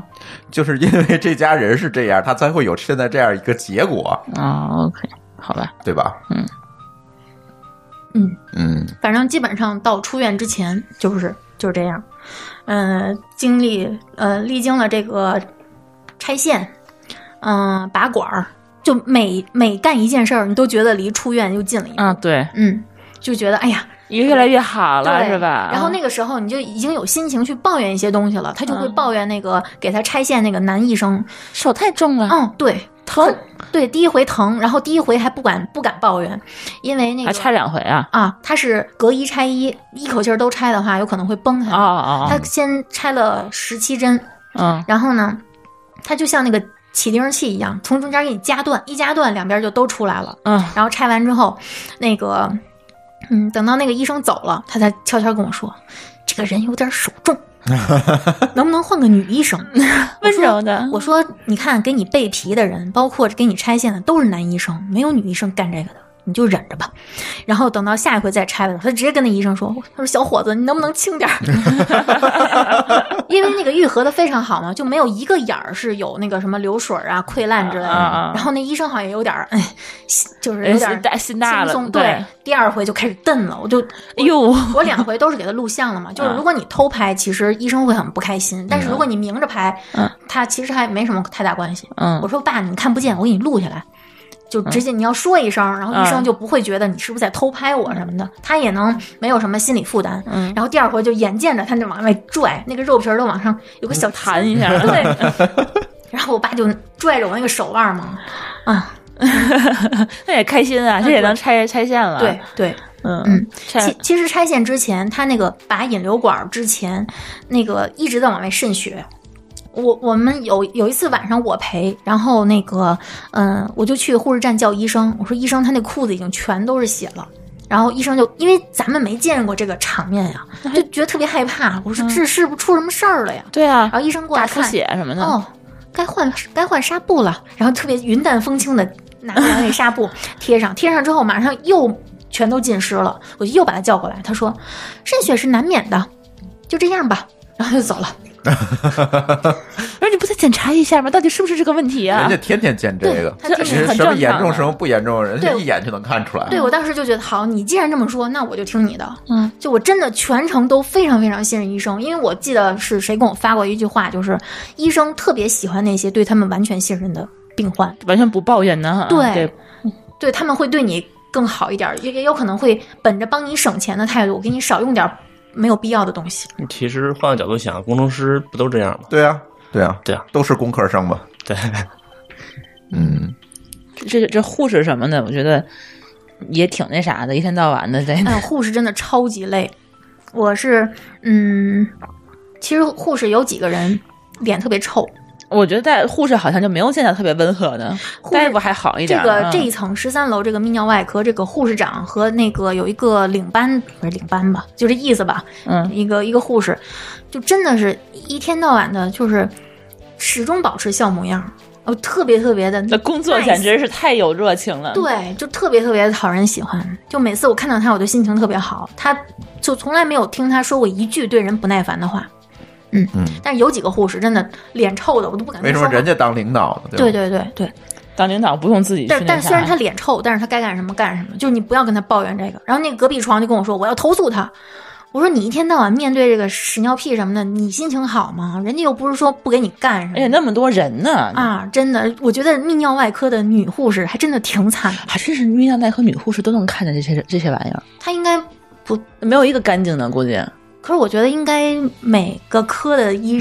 都嗯都有是都是那样了。 吧？ 有道理。啊他们学这个就得天天看嘛。对啊，就学那天就天天看活们人的死人的。嗯，年轻轻的小姑娘，真的天天看这就个。看别人的那个这个管儿那个袋儿的，我觉得医院里面我嗯见过很多人都感觉很麻木，包括那些开电梯的，嗯嗯、每月就挣两千多块钱。我听他们在那个电梯里面抱怨， 嗯，说那个就是没有公积金，只有保险，然后就是呃扣去杂七杂八的，一个月就两千二百块钱。我当时就在想，都是漂漂亮亮小姑娘，就为什么就甘愿在这儿开电梯呢？事业单位稳定，我估计是有编制，对这个听友可以听我们前两期节目聊过这事儿 啊。因为你知道我之前看那个什么格雷这样的美剧，我当时觉得特别不可思议，就是他那个每一个病人住那个医院都是单间儿，嗯几乎就很少你有知道那住一天多少钱 吗？不不不不不不不，他很也有可能双人间，比如说你、嗯你要求我要跟我老婆住一起什么的，他还给你搁一个双人间，他他那个好像感觉是那个医患的那个压力特别小，就是他那个医、医生感觉他特别闲，他从那个。早上起来跟你陪床，呃不查房就开始就跟你打情骂俏的在那儿聊天儿，然后晚上可能没事儿干还跟还过来没事儿跟你聊聊聊天儿，然后有的那个大夫还跟你就是跟那个这个医生还能好上，你知道吗？ 就是在那儿八卦的那些事情啊，但是你就感觉他们这个护士也是，都特别那个什么，特别温和。然后你你说话就是也不像咱们这个就是一脸的那种臭，他是感觉特别有耐心的，就是从头到尾给你讲明白，然后那个还还帮你信疏导这个家家你属知道的这个是心为情什么啊。吗？如果你一个月挣一万块钱，得看一万个病人，对，跟一个月挣十万块钱看仨病人，他的态度一定是不一样的。后来我就想这件事情，可能确实是我们中国人太多了。对，就是医疗资源永远是不够的。对，然后他那个美国那边可能，毕竟还是人不是这么多。一个是人不多，再有一个它有一个分级诊疗制度嘛，绝大多数的病，第一在家庭医生那儿解决了，啊，你不用去大医院。对啊，第二呢，呃不是要死的病，他不会去急诊，嗯因为太贵了。嗯嗯对，嗯，它的这个分级诊疗制度就把这些东西都分担开。当然医医疗呃就是医保和医疗这个事儿，我觉得可以单开节目啊。啊，就是这里有很多的问题和事情，就是说你比如在美国，你想约一个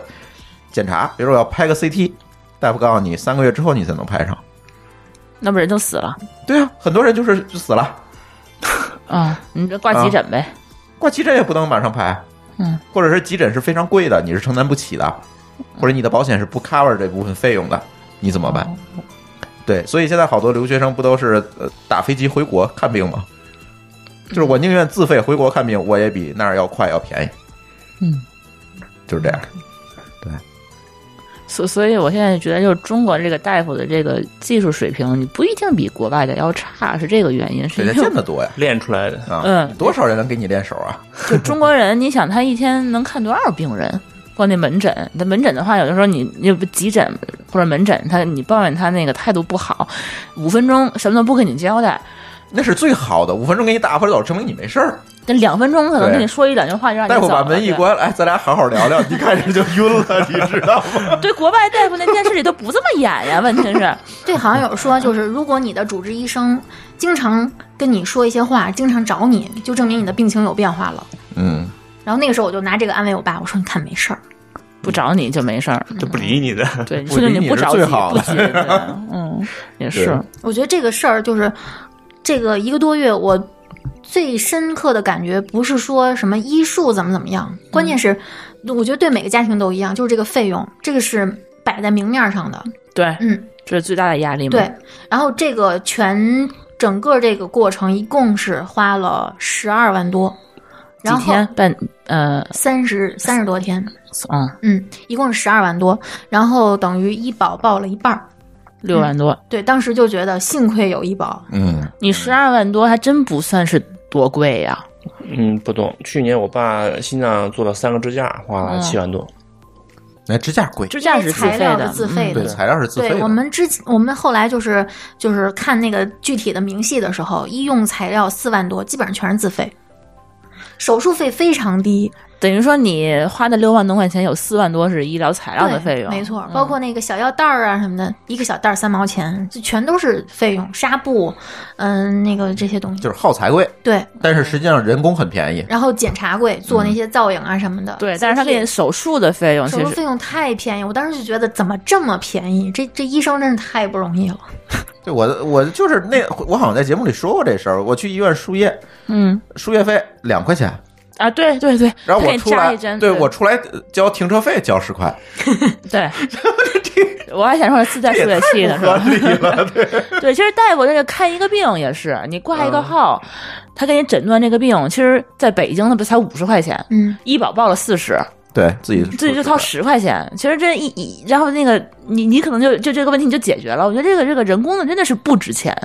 感觉嗯嗯，包括苦力活儿，对，包括你这个切那么大一瘤子，切了几个小时啊？八个小时，八个小时才收那么点钱，真的就多少钱手术费？手术费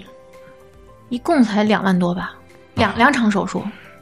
啊，对，第一场就刷就就一万多呢，啊，嗯，第二场可能，厂主要是器械吧，对造影嘛，对，嗯，就一共才两万多块钱，人家在身确上实是站了那么长时间，还哎，真的医保太这重要小了时工资太低了，这这这得医保。重复很多遍，对你他妈要是你不想上医保，我觉得你还是去上吧，对吧？嗯，这我们周围需要的。对啊，很多朋友都不愿意去上上这个社保，我就我倒是觉得这个社保还是非常重要。一旦你不遇见事儿，你觉得这个钱白花了；一旦你遇见事儿，这可就不一样了。你这个如果要在北京做的话，是不是就没法报这么多了？异地报没那么高比例吧？对，有有比例问题，嗯，有比例问题。就之前真的是好多朋友就就说医保没用什么的，我就之啊感前也这么觉得，就觉得你扣我这么多钱，对对，因为之关前你没病，嗯，对，就是你感，你这不感觉说我我那个到到了我那个退休的时候，那钱你也没法返给我，这都是国家上税的什么就的，只要你不生病，你就会觉得可能落自己手里的钱啊对才是钱。对但真到了生病的时候，你你不生病，你根本不知道什么叫狼狈。嗯，这保险里边儿除了高端医疗之外，可能就属医保的覆盖范围是最宽的了，就是嗯能报销的就各种都病啊、都能报嗯东西啊，覆盖应该是最宽的。对。顶多有些药啊什么的，你看病那个吃开但点是药现它在是报慢不了慢的医保范围的药也是越来也越在扩大多了，对，也在扩大。嗯总体还是越来越多，报销范围越来越越广。嗯对商业保险的话，可以做一个非常有效的补充，就是说让嗯我手里的这个钱更富裕一些。啊，商业保险是不是就说你医保就不能报的那一部分，还可以再给你做一个补充？，对对它，商业保险分两种，就是说你如果有医保，它是一个报价；你没医保是另外一个报价。那嗯另外一个报价会非常高。嗯嗯，那个差异没那么嗯大。像现在常见的商业商业呃医疗保险，嗯不是重疾险啊，就是住院跟手术之类的保险，有医保的话，一般是报百分之九十或百分之百，嗯没有医保的话会呃降差百分之十嗯嗯嗯啊，差别没那么大。嗯嗯，嗯，但这个前提呢，都是为了响应国家是普及医保的这个对对对政策嘛。对，还是希希望你先把医保上了。对对，对，嗯，刚才说话的是干过保险的马农， 比较了解这个。然后嗯重疾险、商保跟这个社保很大的差别是什么呀？商保的呃核心在于是补足我们发生疾病时候的收入问题，嗯就嗯是说一旦我们这个挣钱的主力有状况了，那嗯谁去挣钱啊？对没挣钱还得花，那这事儿你从哪儿从哪儿找钱去？那对这是商业保险能够补充的问题，但是医保的话，它能解决你眼前看病的问题。对对，因为它直接不用你垫钱就直接付了。对对，对虽然现在的商保报销的呃速度啊，或者说比例也越来越好，呃，但比医保来说，那没办法，它是医保是联网的嘛，你到那儿就给你刷了。对，毕竟一个是国国家的，一个是这个对呃商业公机司构的，对对对对对。所以这个事情，我觉得提醒大家，还是说这个保险问题还是要重视。其实保险这个节目的坑文也挖了很久了，还没有录。呃，还是希望尽快的 把这这个嘉宾找着，然后给他录了，对吧？嗯，嗯嗯嗯。哎，然后呢，丽丽，你这个因为刚才你说了这个去做病理，那病理的结果怎么样？ 嗯，我们一开始呢都是当肾癌嗯去看的，因为术前谈话医生的原对话啊就是肾上长个东西嘛，巨大肾癌。嗯然后当时我们就特别惊讶，我说这手术还没做呢，你就是这么去措辞吗？嗯，他说跑不了，跑不了，就跟嗯我们地方医院说的话是一样的。天天看。对，对然后看当多少案例时我了们心里想的也是，哦，肾癌，然后查了查，好像再切掉就好了呀。对愈后嗯也不算特别差。，对，后来不是病理很结难果还不是肾癌，它是属于一种肉瘤，恶性纤维组织细胞瘤。这个我不知道这个节目的听友有多少了解这个的，嗯就是我觉得应该很少。嗯我都没听说过这个非常罕见。然后它是属于肉瘤的一种，它会在软组织上发病，会表现就是哪儿为都会长，对，它会表现为肾癌。嗯，就它你长以在身上就是肾你以癌，为是肾癌，但其实不是。嗯，这个病，嗯，不太好治，然后预后也不会特别好，它还有会复发的可能吗？非常高，还会再长一长长个就瘤不子知道长在哪儿了。那那就切还得再切掉。能切掉就算好的，对，因为有的地方你是没法切的呀，嗯，对，对，所以我现也在没有就办是法防治它，对是，吧没。有，就是你你也没有办法去复盘。你说这个病怎么得的？不知道，这这个癌这个东西，你就很难复盘你是怎么得的。它只有高风险的行为，说你吸烟啊等等这些，它会增高风险，这但个是我不是之前必须会得？对我之前一直觉得我爸这么个抽烟法得得肺癌吧，后来嗯哎发现他做这个全身检查，发现除了肾和侵犯到结肠，其他器官一点儿事儿都没有。那跟抽烟还是没什么关系。不是没有关系，它是增大了概率。吸烟会导致所有的地方都会出问题，对啊，但是这个问题出在哪儿？它不一定出在肺上。明白。对，嗯，就它会破坏你那你人体的这个免疫系统，然后你就要不停的去，嗯，那那篇文章怎么说？丁香医生那篇就是人一定会得癌，嗯，就那篇文章是这么说的，就是如果组你织被破坏，然后再把修你复嘛的这些危险行为都减少到没有，你的免疫系统就会一直工作去对抗癌细胞。嗯，如果你的免疫系统受损了，你的癌细胞就上风占上风了，对，那你就它就是一个博弈的过程。对人体里每天都会产生癌细胞，对但是它不会长成癌，是因为是被免疫系统杀死了。对，所以为什么说呃控制血压、控制血糖、减体重，然后不要让自己的这个基础病得太多，就是因为不要破坏自己的免疫系统，这才是最重要的事儿。还有一个特别重要，我觉得每个人都该减肥是什么原因呢？就是你真的是到了手术的时候，你会发现你太胖了，别人抱不动你的时候，嗯，这个特别痛苦，还有就是，如果你皮下脂肪太厚，它切都不好切，对一切出来都冒也油。不好缝。你，你知道那个手术室有的时候都是那个烧烤店味儿。对对对对对对，是吗？哎对，它因为它现在都是电刀嘛，嗯嗯就就跟烧烤是一样的。嗯，对对，你就差撒撒点孜然了。嗯，你知道上次是他妈妈，就是朱峰他妈妈，就是有一次是闹什么颈椎病还啊，是颈啥的，椎，他们家就是住五楼，然后他妈妈就是想下那个楼，然后当时我就说那个咱们走下去吧，走不下去，颈椎病特别就是开始一一一边吐一边晕，他就完全没有办法下地。我说那那怎么办？我说要不我我我们俩就都不太能背得动他，嗯他体重快一快二百斤了，然后我们那个就打了个幺二零给送医院去。舒淇同学，我告诉舒淇打幺二零，然后舒淇第一遍打的幺 幺零，对我太紧张然后第。二了遍打的幺幺九。哎，叫个救护车吧！然后我就打了好几遍电话，然后来了以后说那个你你你们那个病人什么的，这个多多多多那个多高啊？我说那个在在五楼什么的，然后说那来几个人呢？我说你来四个人吧。四个人抬下去，然后最后来了，就是加上我跟朱峰一共六个人，然后才把那个我婆婆从他们家五楼抱下去。然后， 然后我在医院里头想给我那婆婆过床，就照那个片子，三个人我蹬不动，对，对对对，那个还挺需要用力的。你得把它抬起来，对然后那个这样，让你而且你还不能太使劲的搬弄它，它会对对吐嘛，它颈椎病，然后你就只能平稳的给这么想给它抬到一楼，然后你想过个过床特别的难，控制能力要求非常高，嗯真 是。然后，而且我当时就特别害怕，说你说这个体重这么大，你真的是你到时候你我们不在身边的时候，他想上这个救护车嗯，哎人你怎家其实也有办法，也有办法，但是我觉得特别危险。嗯，这然后危险。对，然后我还知道，就是我我我那个姨夫，他的体重更更那什么，他在家家里头，他是个他是个外国人，呃对嗯他他估计可能得有二百他们那儿饮食习快300惯就斤太可了吧怕了，然后他他也是因为太胖，然后就开始心脏会有呃特别大的心压脏力负，担就大嘛。对，然后就开始肾脏也有也有压力，然后就是这个皮肤一摁就开始滋水那种，然后他他最后一直在家里头没有办法，就是自己特别好的这个顺利的走路，然后就把自己骨头摔折了。一走道滑倒了，然后就摔折了。以后他那么胖，他摔居折然还能把骨头摔了，还能摔到骨头，是因为他就就摔在地上以后，他受的力脚问题嗯对对，他他手受力，他他他他的身体已经支撑不住了嘛。然后那个时候，你才发现，你想骨头这个三百斤的人，你去照顾他，然后那个真是先打的幺幺九，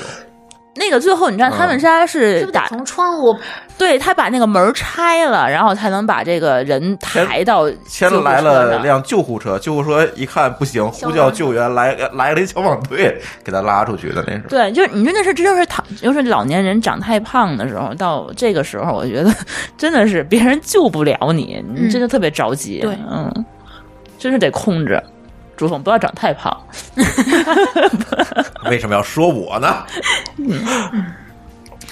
对，哎，那这个这个问题我特别想问你，那这个检这个病理的结果，你告诉病人了，没有，因为其实那他不听咱节目吧？不听不听还还，好这个我特别困惑的就是，我们在出院之前找不到主治医师跟我们说，我强行拉住了两次，就是就是那个拎着肿瘤的那个那个啊，那个大夫，他支支吾吾的。我开始想，是不是因为他把我那个片子在那个地方拍的那个片子给弄丢了，所以他他弄丢 了啊就找不着了。 啊，我说是不是因为这个原因，他他怎能么掉出来了嗯他，应该怎么会？不跟我明说呢？嗯，他就每次都跟我说：“哎，你们会不知道吗？你们怎么能不知道呢这叫什么呀？到底是？”对，你不啊说我怎么会知道当啊时？特别困惑，为什么他不跟我们说？嗯后来等到出院那天，我跟那个主治医师、主主任医生说那个，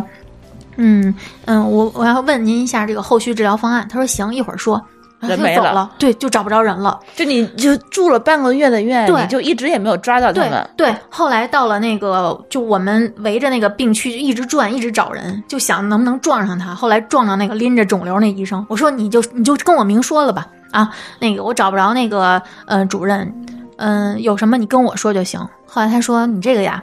嗯，恶性度非常高，嗯，我建议你转肿瘤科看一看。然后嗯他就走了，然后嗯，等于我是后来又挂了一次门诊，我带着那个病理那个照片儿嗯，去找的他，然后他才给我介绍了一个第三方公司做基因检测，对，说嗯，普找通找那个主治医生是吧？找那主任，嗯然后主任说这个我们医院已经没有化疗和放疗的药能治这个病，这个病太罕见了，嗯。我推荐你找第三方公司做一个基因检测，然后嗯，看他对哪种药敏感，然后去吃靶向药。就只有这个方法，对，只有这个方法。放疗、化然疗后什么都我不行了。对我找了一下我的一个同学，嗯、嗯他认识一些肿瘤医院的医生，也是这么说的。嗯，基本上就是只只能这样。我也是这么说的。嗯关你什么事儿啊？就反正就大概就是对，然后我就跟我爸说：“我说你这个病啊，因为你现在太虚弱了，你看你瘦了这么多，你现在也长不了肉，你的体质太差了，所以那个放疗、化疗不适合你，你会特别痛苦。所以呢，咱们去做个基因检测，然后呢，咱们吃靶向药就没有那么痛苦。”我是这么跟他说的，他就非常平静，因为他整个过程中，从出了 ICU 他就跟我说：“人啊，最重要的就是心态，啊、不管得了什么病，反正你每天都得过好。”他说是这么说，但我不信他心里一点都不犯嘀咕，嗯所以我也不能想象的太乐观。他是不是还以为自个儿得的是肾癌呢？他是认为自己得的是肾囊肿，哦，但是我觉得还觉我得我都跟他说了化疗了，他应该知道怎么回事儿。对、嗯对，嗯然后他之前劝我们家其他长辈的时候，都说啊，哎呀没事儿，你看我们那个小区里面那谁谁谁得了乳腺癌，二十年了还活得好好的呢。他其实不是说一点儿心理准备都没有，对，一般来讲，我觉得病人自己都清楚。但是他可能现在也不知道，我还挺紧张嗯的，。我就经常问他，我说你哪儿哪儿疼吗？他说完全没有任何感觉。但现在可能是也是一种什么劫后余生的那种放松感吧，觉得我觉得我看他还经常有点忧郁。后来我联想一下，就是医生说他少了一个肾，所以他肾上腺素的分泌可能跟一般人也不一样了，他很容易就不开心，就是哦，感觉不到，嗯、兴奋呀、快乐呀什么的，他会比一般人更迟钝一些。所以我经常看他就坐在那个阳台那儿，都往外看。他一这么看吧，我就心里就哆嗦，你知道吗？嗯，就那个剪影儿特别的悲伤。你你可能想多，人家就是想想放松一下，嗯如果那样对最好看看夕阳什么的。对，但是其实这事儿就等于说，在我心里面一直悬着，因为具体怎么治疗，还都不知道嗯选择哪种方式，然后这些也都是需要我去做决定，嗯没有任何亲属能代替我。嗯包括这个基因检测做还是不做，就如果不做的话，可能也嗯不会有太长的存活时间。那嗯做的话，就是看如果万一他要对哪种药物哪种药物都不敏感，嗯可能跟不治也没区别了。那你有考虑说告诉你爸爸让他自己去做决定吗？没有，没有啊没，有为什么必呢要，嗯我觉得没你有觉。得没必要？我觉得在这个过程中，就通过我跟他的互动，我我的判断是他应该也比较相信我的判断。嗯嗯，他比较信任你是吧？就是我现在放心的，就是他自己也不会去查。而且我是现，而且我现在觉得你爸爸可能他也没有这个判断能力，因为从他一开始生病到最后一直在拖，在最后这这个时候，他吃了一回教训，我跟他发了一回火。我说人家都让我顺着你，说你别跟你爸发火。我说这全家都都都顺着你，但是这个恶人必须我来做。该说的话我得说。我说没下回了，你下回如果再有什么不舒服，再瞒着我。下回就不一定是做个手术就能好的事儿了。我跟他对非常严肃的谈了一回，我觉得家里一定要有一个这样的角色。嗯，嗯嗯，对，我觉得他可能在真正是自己对待病情的时候也不是很理智，嗯，他也未必能够判断，就是做最最对的判断。对对对嗯对对。就这个还是比较重要的。嗯，哎，所以啊，咱听友里面如果有搞这个什么基因检测啊、靶向药这方面的这个专家，可以联系丽丽，给她一些建议哈。 啊非嗯常感谢大家。啊对对对对对对，嗯、反正我觉得听下来丽丽这个故事啊，我觉得就是嗯几点吧，结合我的自己亲身经历啊，我觉得几点就是家里老人可能对自己的身体状况不像咱这么敏感，对，敏感，嗯，对他可能有的问题他觉得没事儿，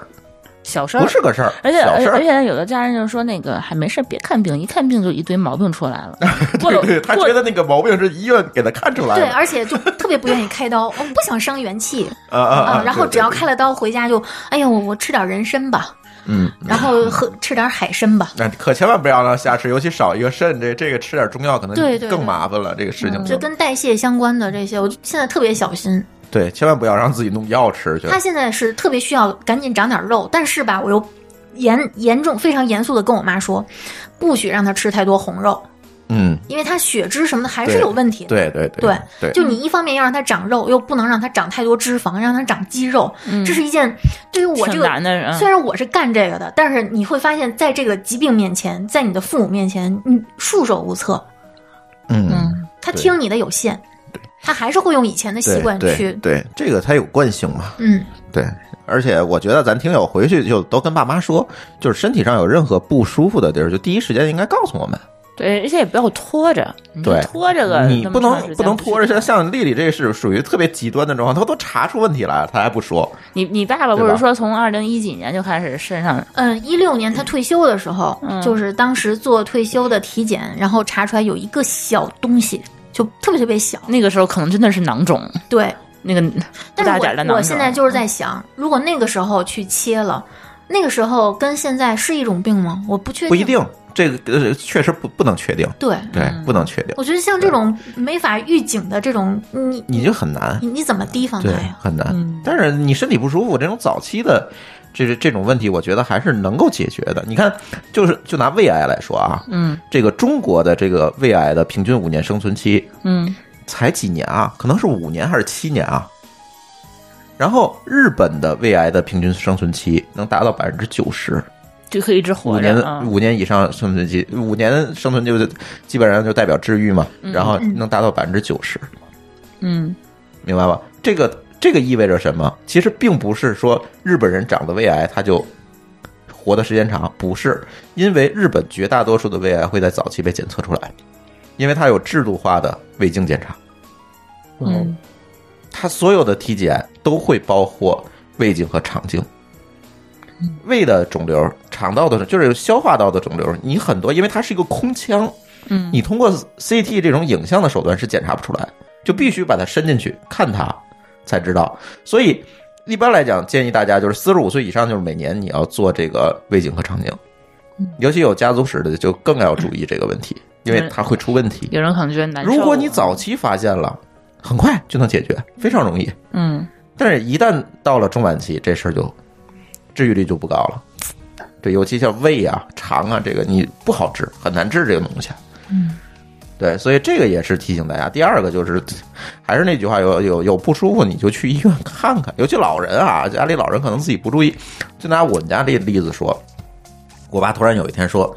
哎，我嗓子里那天吃鱼扎了一个刺儿，一直没下去，就嗓子这些总感觉是那个鱼刺儿没下去。”我说这个可能不太对，然后就告诉一我个礼妈，拜，一个多礼拜对，，一个礼拜，你说那鱼刺儿还在那上面，那不可能，对吧？告诉我妈赶紧，明儿就去医院。结果一查，什么喉癌？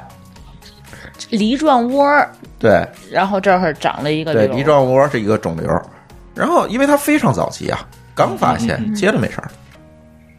你再再拖一个月，可能就不一样了。嗯，那个位置，那哎一因为它那个下面就是是淋巴嘛，啊，对，那就不一样。他当时也没侵犯到淋巴，他也没有扩散，切了就好了。嗯，对啊检查还是个恶性的，对的，最后病理，但是他那个恶性程度非常低啊。他嗯如果是、呃现在有那免疫组化的手段能能查，如果以前没有这种手段，可能他就会认定就是一个良性了。嗯因为他那个恶性程度确实不是说特别高，但是你给他养着，他就不一样了，嗯，对吧？感感谢那根鱼刺儿，我觉得对，其实炸他的肯定也不是鱼刺儿，它就就是是咽吃东了西的鱼时候一，咽，正好恰巧他那儿能感觉到，对，他其实他没有鱼刺儿的事儿，那鱼刺儿不会扎到梨梨状窝里去。嗯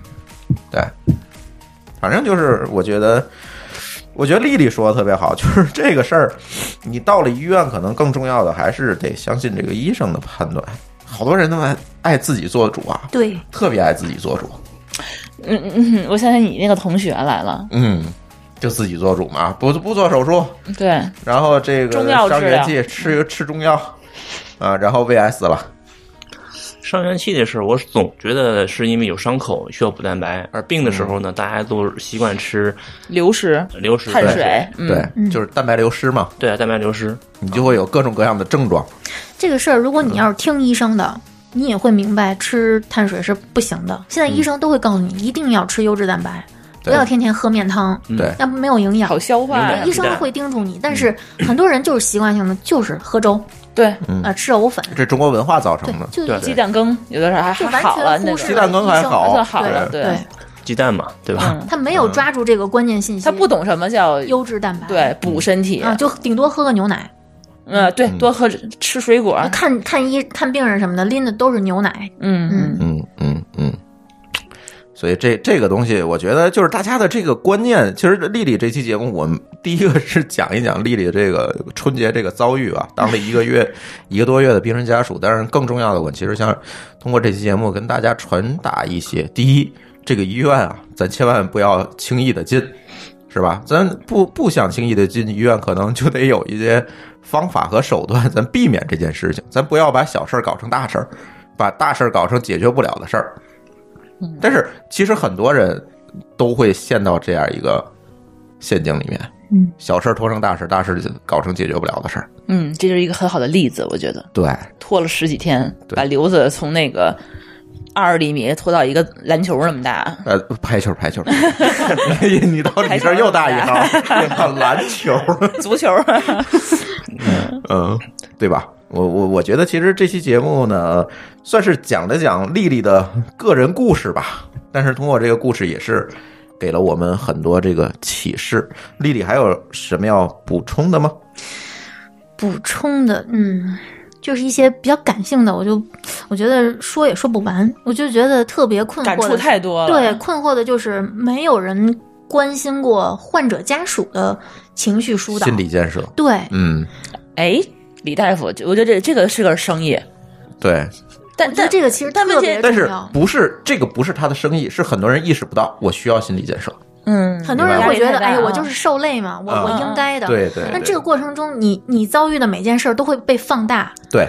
而且你要知道，就是你们家这个生病现在只是刚刚一个阶段，对一个多月的时间，只是一个阶段，这刚有可刚开始刚刚开始，你有可能是你这个目前的这个压力，你会持续很长时嗯间，，对三年五年都算短的，有的时候他们可能这个病一拖拖十几年，在床上久久就一直躺着那种，对，你不知道他什么时候会再转移、再复发，你也不对嗯知道他什么时候会疼，到时候会怎么办，有没有药？那万一没有药怎么办？就很多事情都悬着。而且你可能会因为这一点点小事，你改变自己生活的一些很多的计划，对，嗯你，这的大家的生活、小家的生活，全都就节奏全都乱了，对，然后这个时候你你就需要重新平衡。嗯。嗯，对，然后这个时候这心理的压力就一其实是一直在不停的这个累积。就是这个时候你会觉得特别容易受委屈。其实这时候显出来有个兄弟姐妹的好处了，嗯，因为这种压力只有亲的兄弟姐妹能够分担，对，这个别人时谁都候不行。在这个过程中，真的幸亏有我伯伯，就是你你两两个姑姑吧，她其实那个年龄也大了，嗯然后其实女的就不如男的照顾起来就是更得心应手。嗯嗯，然后这个时候发现我爸爸有兄弟姐妹，嗯，嗯，是一件非常幸运的事儿。帮我们分担了很多很多。那你说我们这是独生子女，这以后咋办呢？压力非常大呀。嗯，嗯，所以养老是一个大产业啊，嗯，现在应该投资这个五产十业。年的这个之计，这将来这对是刚需，必须是刚需。嗯，对，因为你没有选择这件事情。对对。OK，行，那如果丽丽没有太多要补充的话呢，那我们这期故事我们就聊到这儿，嗯，好吧？也是俩小时了。哎，对， 俩小时，我觉得可能要分两期播了。行，那我们津津乐道的这期节目就聊到这里，感谢大家的收听，拜拜。拜拜拜拜。拜拜。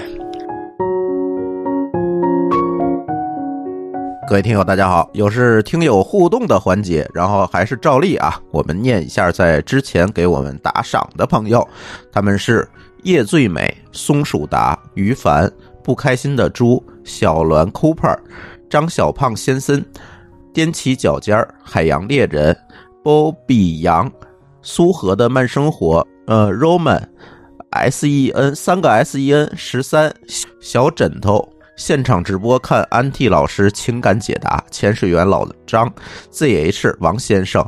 ，Pers 廖白，爱开房的水云主播，YYLG 白焕成，达达，DIMPLE Eric，呃，我要匿名，老高生快，这应该是祝老高生日快乐的，木兰潘达。潘潘、卡卡、艾西姆、百瑞、Robin 十、孙五一、哲、Niki、白斩鸡、孟孙飞、摸摸，一个不愿留下姓名的张先生，老高不看也不高，嗯， 老什么叫老高不看也不高？灿、柠檬、Crack、呃小游戏、艾伦张、西兵、Frank 许、ZH、豆四、Robin 十、孙五一、不开心的猪、Top 强、我老板好像和老高是同乡。Eric，老家伙，嗯哼，Robin 十，欢乐鼓励师，嗯哼，这嗯哼和嗯哼是一个人吗？呃，Best Tony，老家伙，小范，朱元玉润，A L I G A B A B A，呃，G I O R G I O，汪 V，小南，Y 四 Y。木兰、大蚂蚁、爱西姆、百瑞、星海天空、流星小雨、纸电波、f e r r o c o 引、Niki、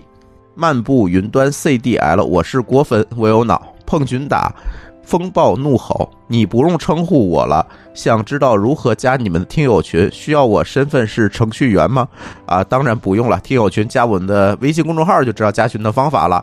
麦芽面包、i beta、沙子、W B L U B D U B D U B，你这名字太难了。迟一柳，I think 三六五，牙膏，海洋猎人，舒淇，珠峰的墨粉丝，单身的小彩虹，不想被点名的不开心的猪，即可懂，司徒加印，不想被点名的听友，一展，Peter。好，感谢以上这些听友给我们的打赏，呃，同时他们有一些留言哈，我选着给大家念一下。这这次留言特别多哈，呃，叶最美说好希望每天都能有夜话节目，埋的坑掉的胃口。呃，李大夫记得要填上啊，祝李李大夫夜话开张大吉。哎，这是李大夫啊，他的节目在呃上周五的时候刚刚更新，所以也欢迎大家听一下。呃，苏荷的慢生活说，主播都很棒，安替老师的大招比烟火还灿烂，群风也很棒，加油！YYLG 说，安替老师用很逻辑的思维给我们普及了一下新闻和恋爱，大记者对我们这些平常人普及及知识，很感动。是啊，我们那天呃，安替老师在听友群里普给大家普及了一下情感知识，但是这些内容我们不外放。如果你想知道详情的话，可以加群。艾瑞克也在说哈、感谢安替老师，我对待婚姻关键部分和老师很像，但是爱人对这方面好像不是特感兴趣。我在考虑如何安利给他。同理，这些道理还可以用在生活的其他方面。感谢。嗯，木兰说：“安替老师在群里的分享太棒了，感觉赚了一个亿不止。期待安替老师新节目，好像都是夸安替老师的。”孙五一说：“原来老高这么大了呀，你们这样暴露老高的年龄好吗？”如果一个女生在东兴玩安全不？她其实是问了两个问题，没关系，老高，呃，很开心的让我暴露她的年龄。那就去东兴玩的事儿呢，我觉得东京还是相对安全的。如果你自己去的话，我个人认为没有特别大的问题，但是我觉得还是有一些地方能去则不去吧，毕竟多安全的城市它也有城市的暗面，对不对？流星小雨说，中午下班在车上听了。部分这期节目，感觉你们这是要搞大呀！我听了一两年了吧，支持一下。对，这位听友应该是听了我们三周年的那期节目。呃，单身的小彩虹说：“感谢节目陪我度过这么多心灵寂寞的日子，还有好多话等我酝酿酝酿再抒情，没有问题。”然后这就是上期节目大家给我们的打赏和留言。呃，如果你愿意支持我的节目，还是那句话，进入我们的微信公众号“津津乐道播客”，选择打赏就可以给我们打赏了。您的名字呢，都会在下一期节目里被念出来。好，我们这期的听友互动就聊到这里，感谢大家的收听，拜拜。